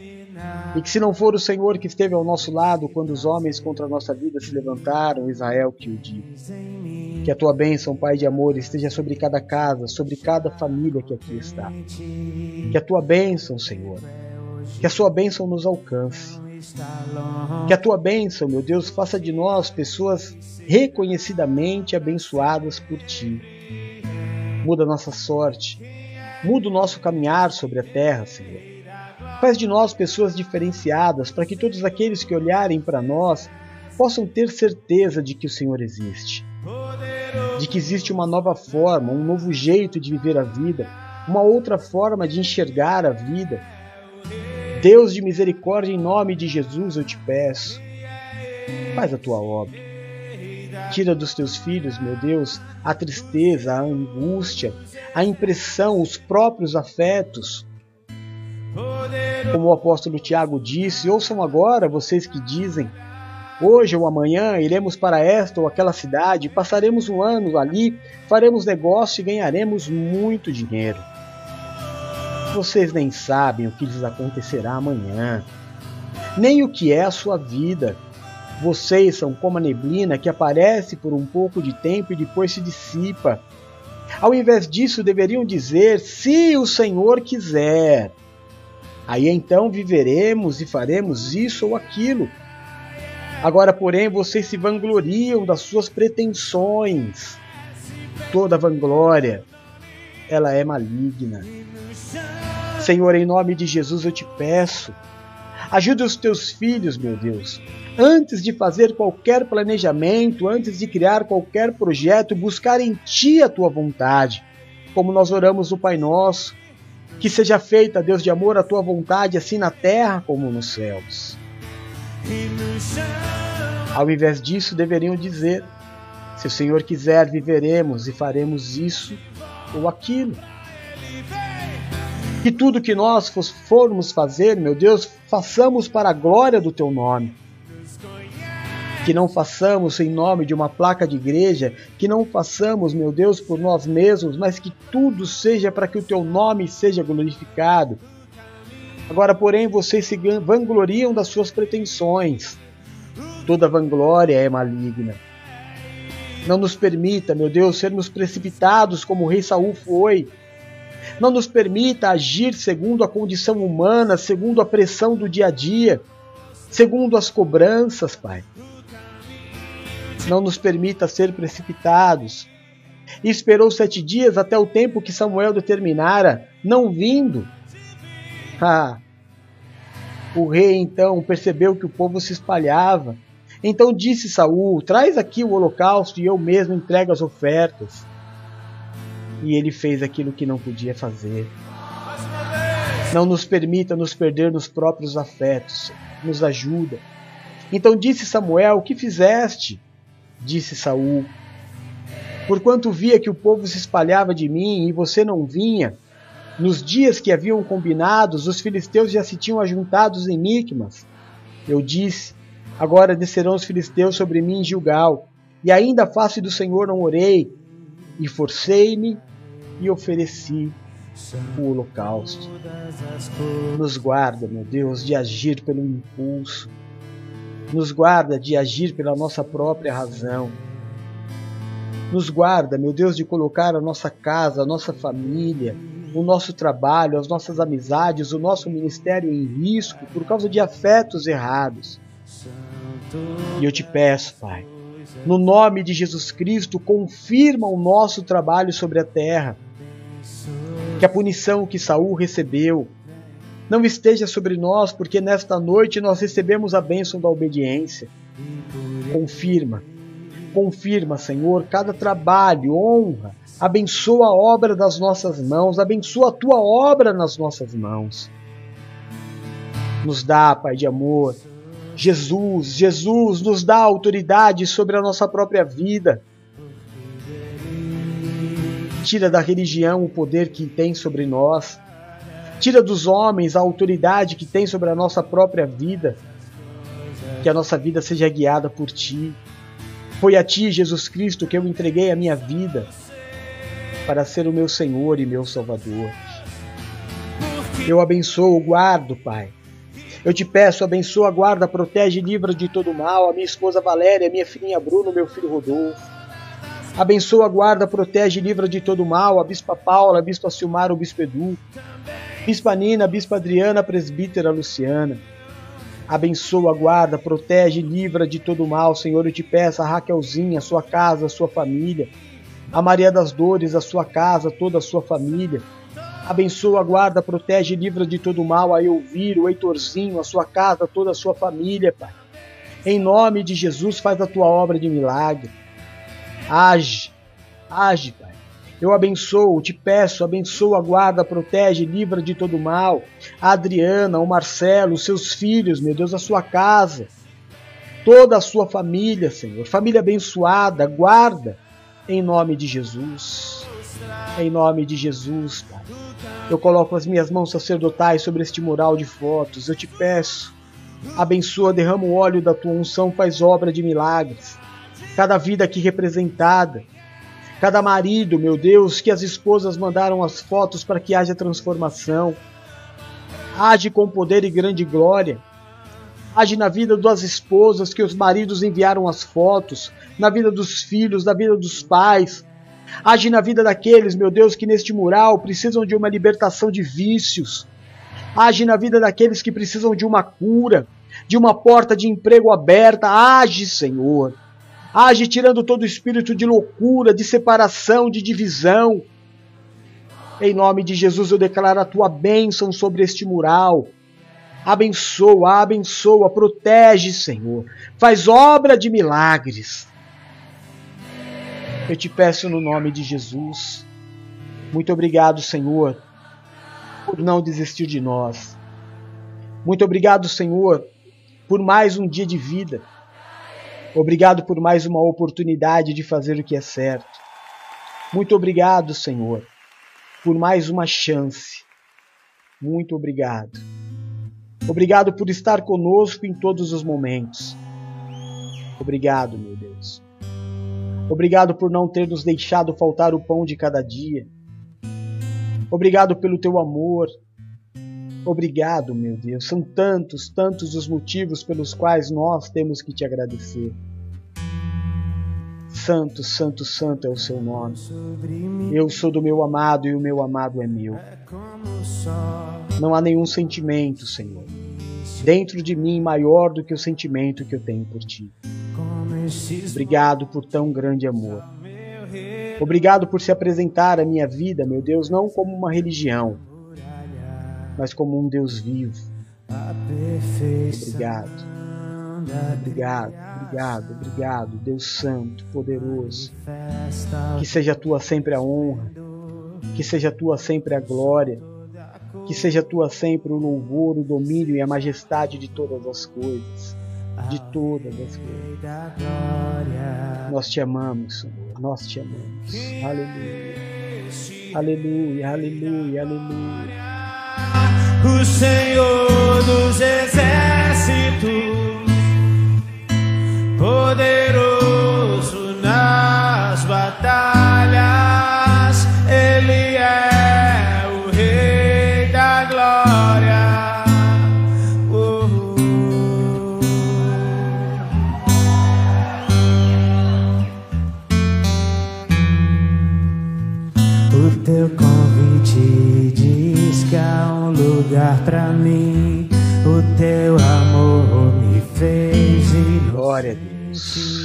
Louvado seja o nome do nosso Senhor e Salvador Jesus Cristo que nos permite momentos como esse.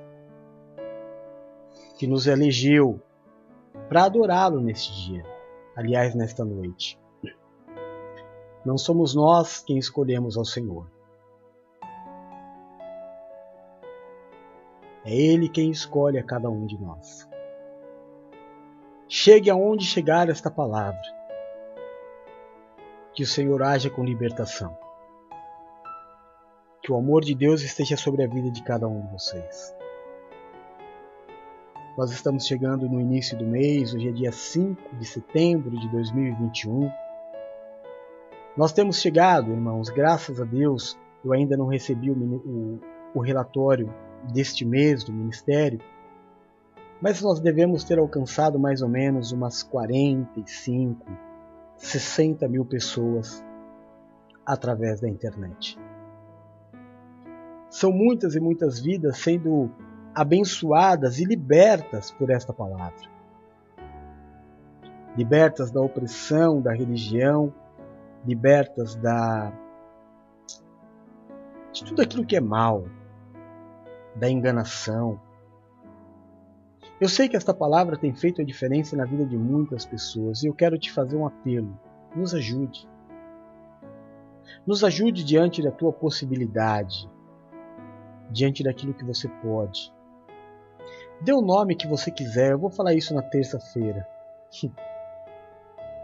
Você pode chamar de dízimo, pode chamar de esmola, pode chamar de oferta, pode falar de contribuição, chama como você quiser, mas nos ajude. Me ajuda a pagar a internet, me ajuda a pagar a conta de luz, me ajuda a pagar as, as contas de água, me ajuda a permanecer. A gente não tem ninguém que ajude. Nós somos um grupo de sete pessoas. São sete pessoas que mantêm esse ministério. Eu preciso muito que você me ajude. Que você mensalmente separe uma quantia e me ajude. Faça um Pix no valor que você puder. Vai fazer grande diferença. Esse é o meu trabalho. Foi para isso que Deus me chamou. Amém? Então, se você me ajudar ao leite do meu filho, ao pão de cada dia, a manter o ministério no ar, eu não vou te dizer que Deus vai te abençoar, porque essa promessa ele já fez. Eu não preciso repetir o que Deus já disse. E nem te dizer que nada disso é uma obrigação, mas te dizer que eu preciso. Preciso e preciso muito que você me ajude. Então, nesse quadrinho preto aqui do lado, Existem duas informações. Uma, se você precisar de mim, tem o meu WhatsApp. E o segundo é se você puder me ajudar, que é o nosso Pix.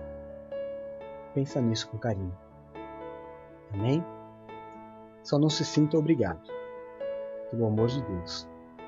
Não vai dizer que, ah, se eu não fizer, eu não vou ser abençoado. Abençoado você já foi. Né? Quem precisa ser abençoado sou eu. Isso aqui não tem nada a ver com bênção para você. É abençoar a minha vida. Amém? A tua bênção já está dada. A gente não vai aqui deturpar as coisas. Na terça-feira também vou falar sobre isso. Amém. Como eu já disse para você, meus irmãos queridos, daqui a pouquinho, é, para você que está no podcast e ouviu esse discurso que o apóstolo fez, o nosso Pix é o número do nosso WhatsApp, 13 99 723 0214. Porque no podcast eles só ouvem, né? É muito bem-vinda a tua ajuda. Daqui a pouquinho, pertinho da meia-noite, a Bispa Silmara, minha filhinha querida, ela vai fazer a oração da virada do dia. Amanhã, ao meio-dia, nós temos a tarde do amor de Deus, que eu vou trazer é, o primeiro tópico de hoje, vamos ministrar amanhã. Depois às quatro horas, a nossa velhinha Bispa Paula, se tiver garganta, né, porque está atacada pelo vírus da velhice, e já não está conseguindo mais fazer dois cultos de uma vez. Às 8 horas, DJ Rocco e Bispo Eduardo fazendo aquela bagunça trazendo dicas maravilhosas para você que quer arrumar um namorado, não é? é culto de preparação para o bom encontro. Não é muito culto não, porque é muita loucura, né? É muita bagunça. E aí, terça-feira, é o que eu disse para você, não perca. Vai ser muito importante você entender o que é o Ministério NPV, o que é igreja e o que é religião. Fique comigo. No decorrer da semana eu vou estar todos os dias, menos na sexta-feira. Que a graça, a paz e o amor de Deus esteja sobre a tua vida, a tua casa e a tua família. Que o Senhor do trono ao qual está sentado se curve e te marque nessa promessa. Eu te abençoe e te envio. Em nome do Pai, do Filho e do Santo Espírito de Deus. Amém e amém. Te amo, Jesus. Amém? A gente se vê por aí. Se cuida. Ora por mim, porque eu estou sempre orando por você. Combinado? Um beijo, tchau!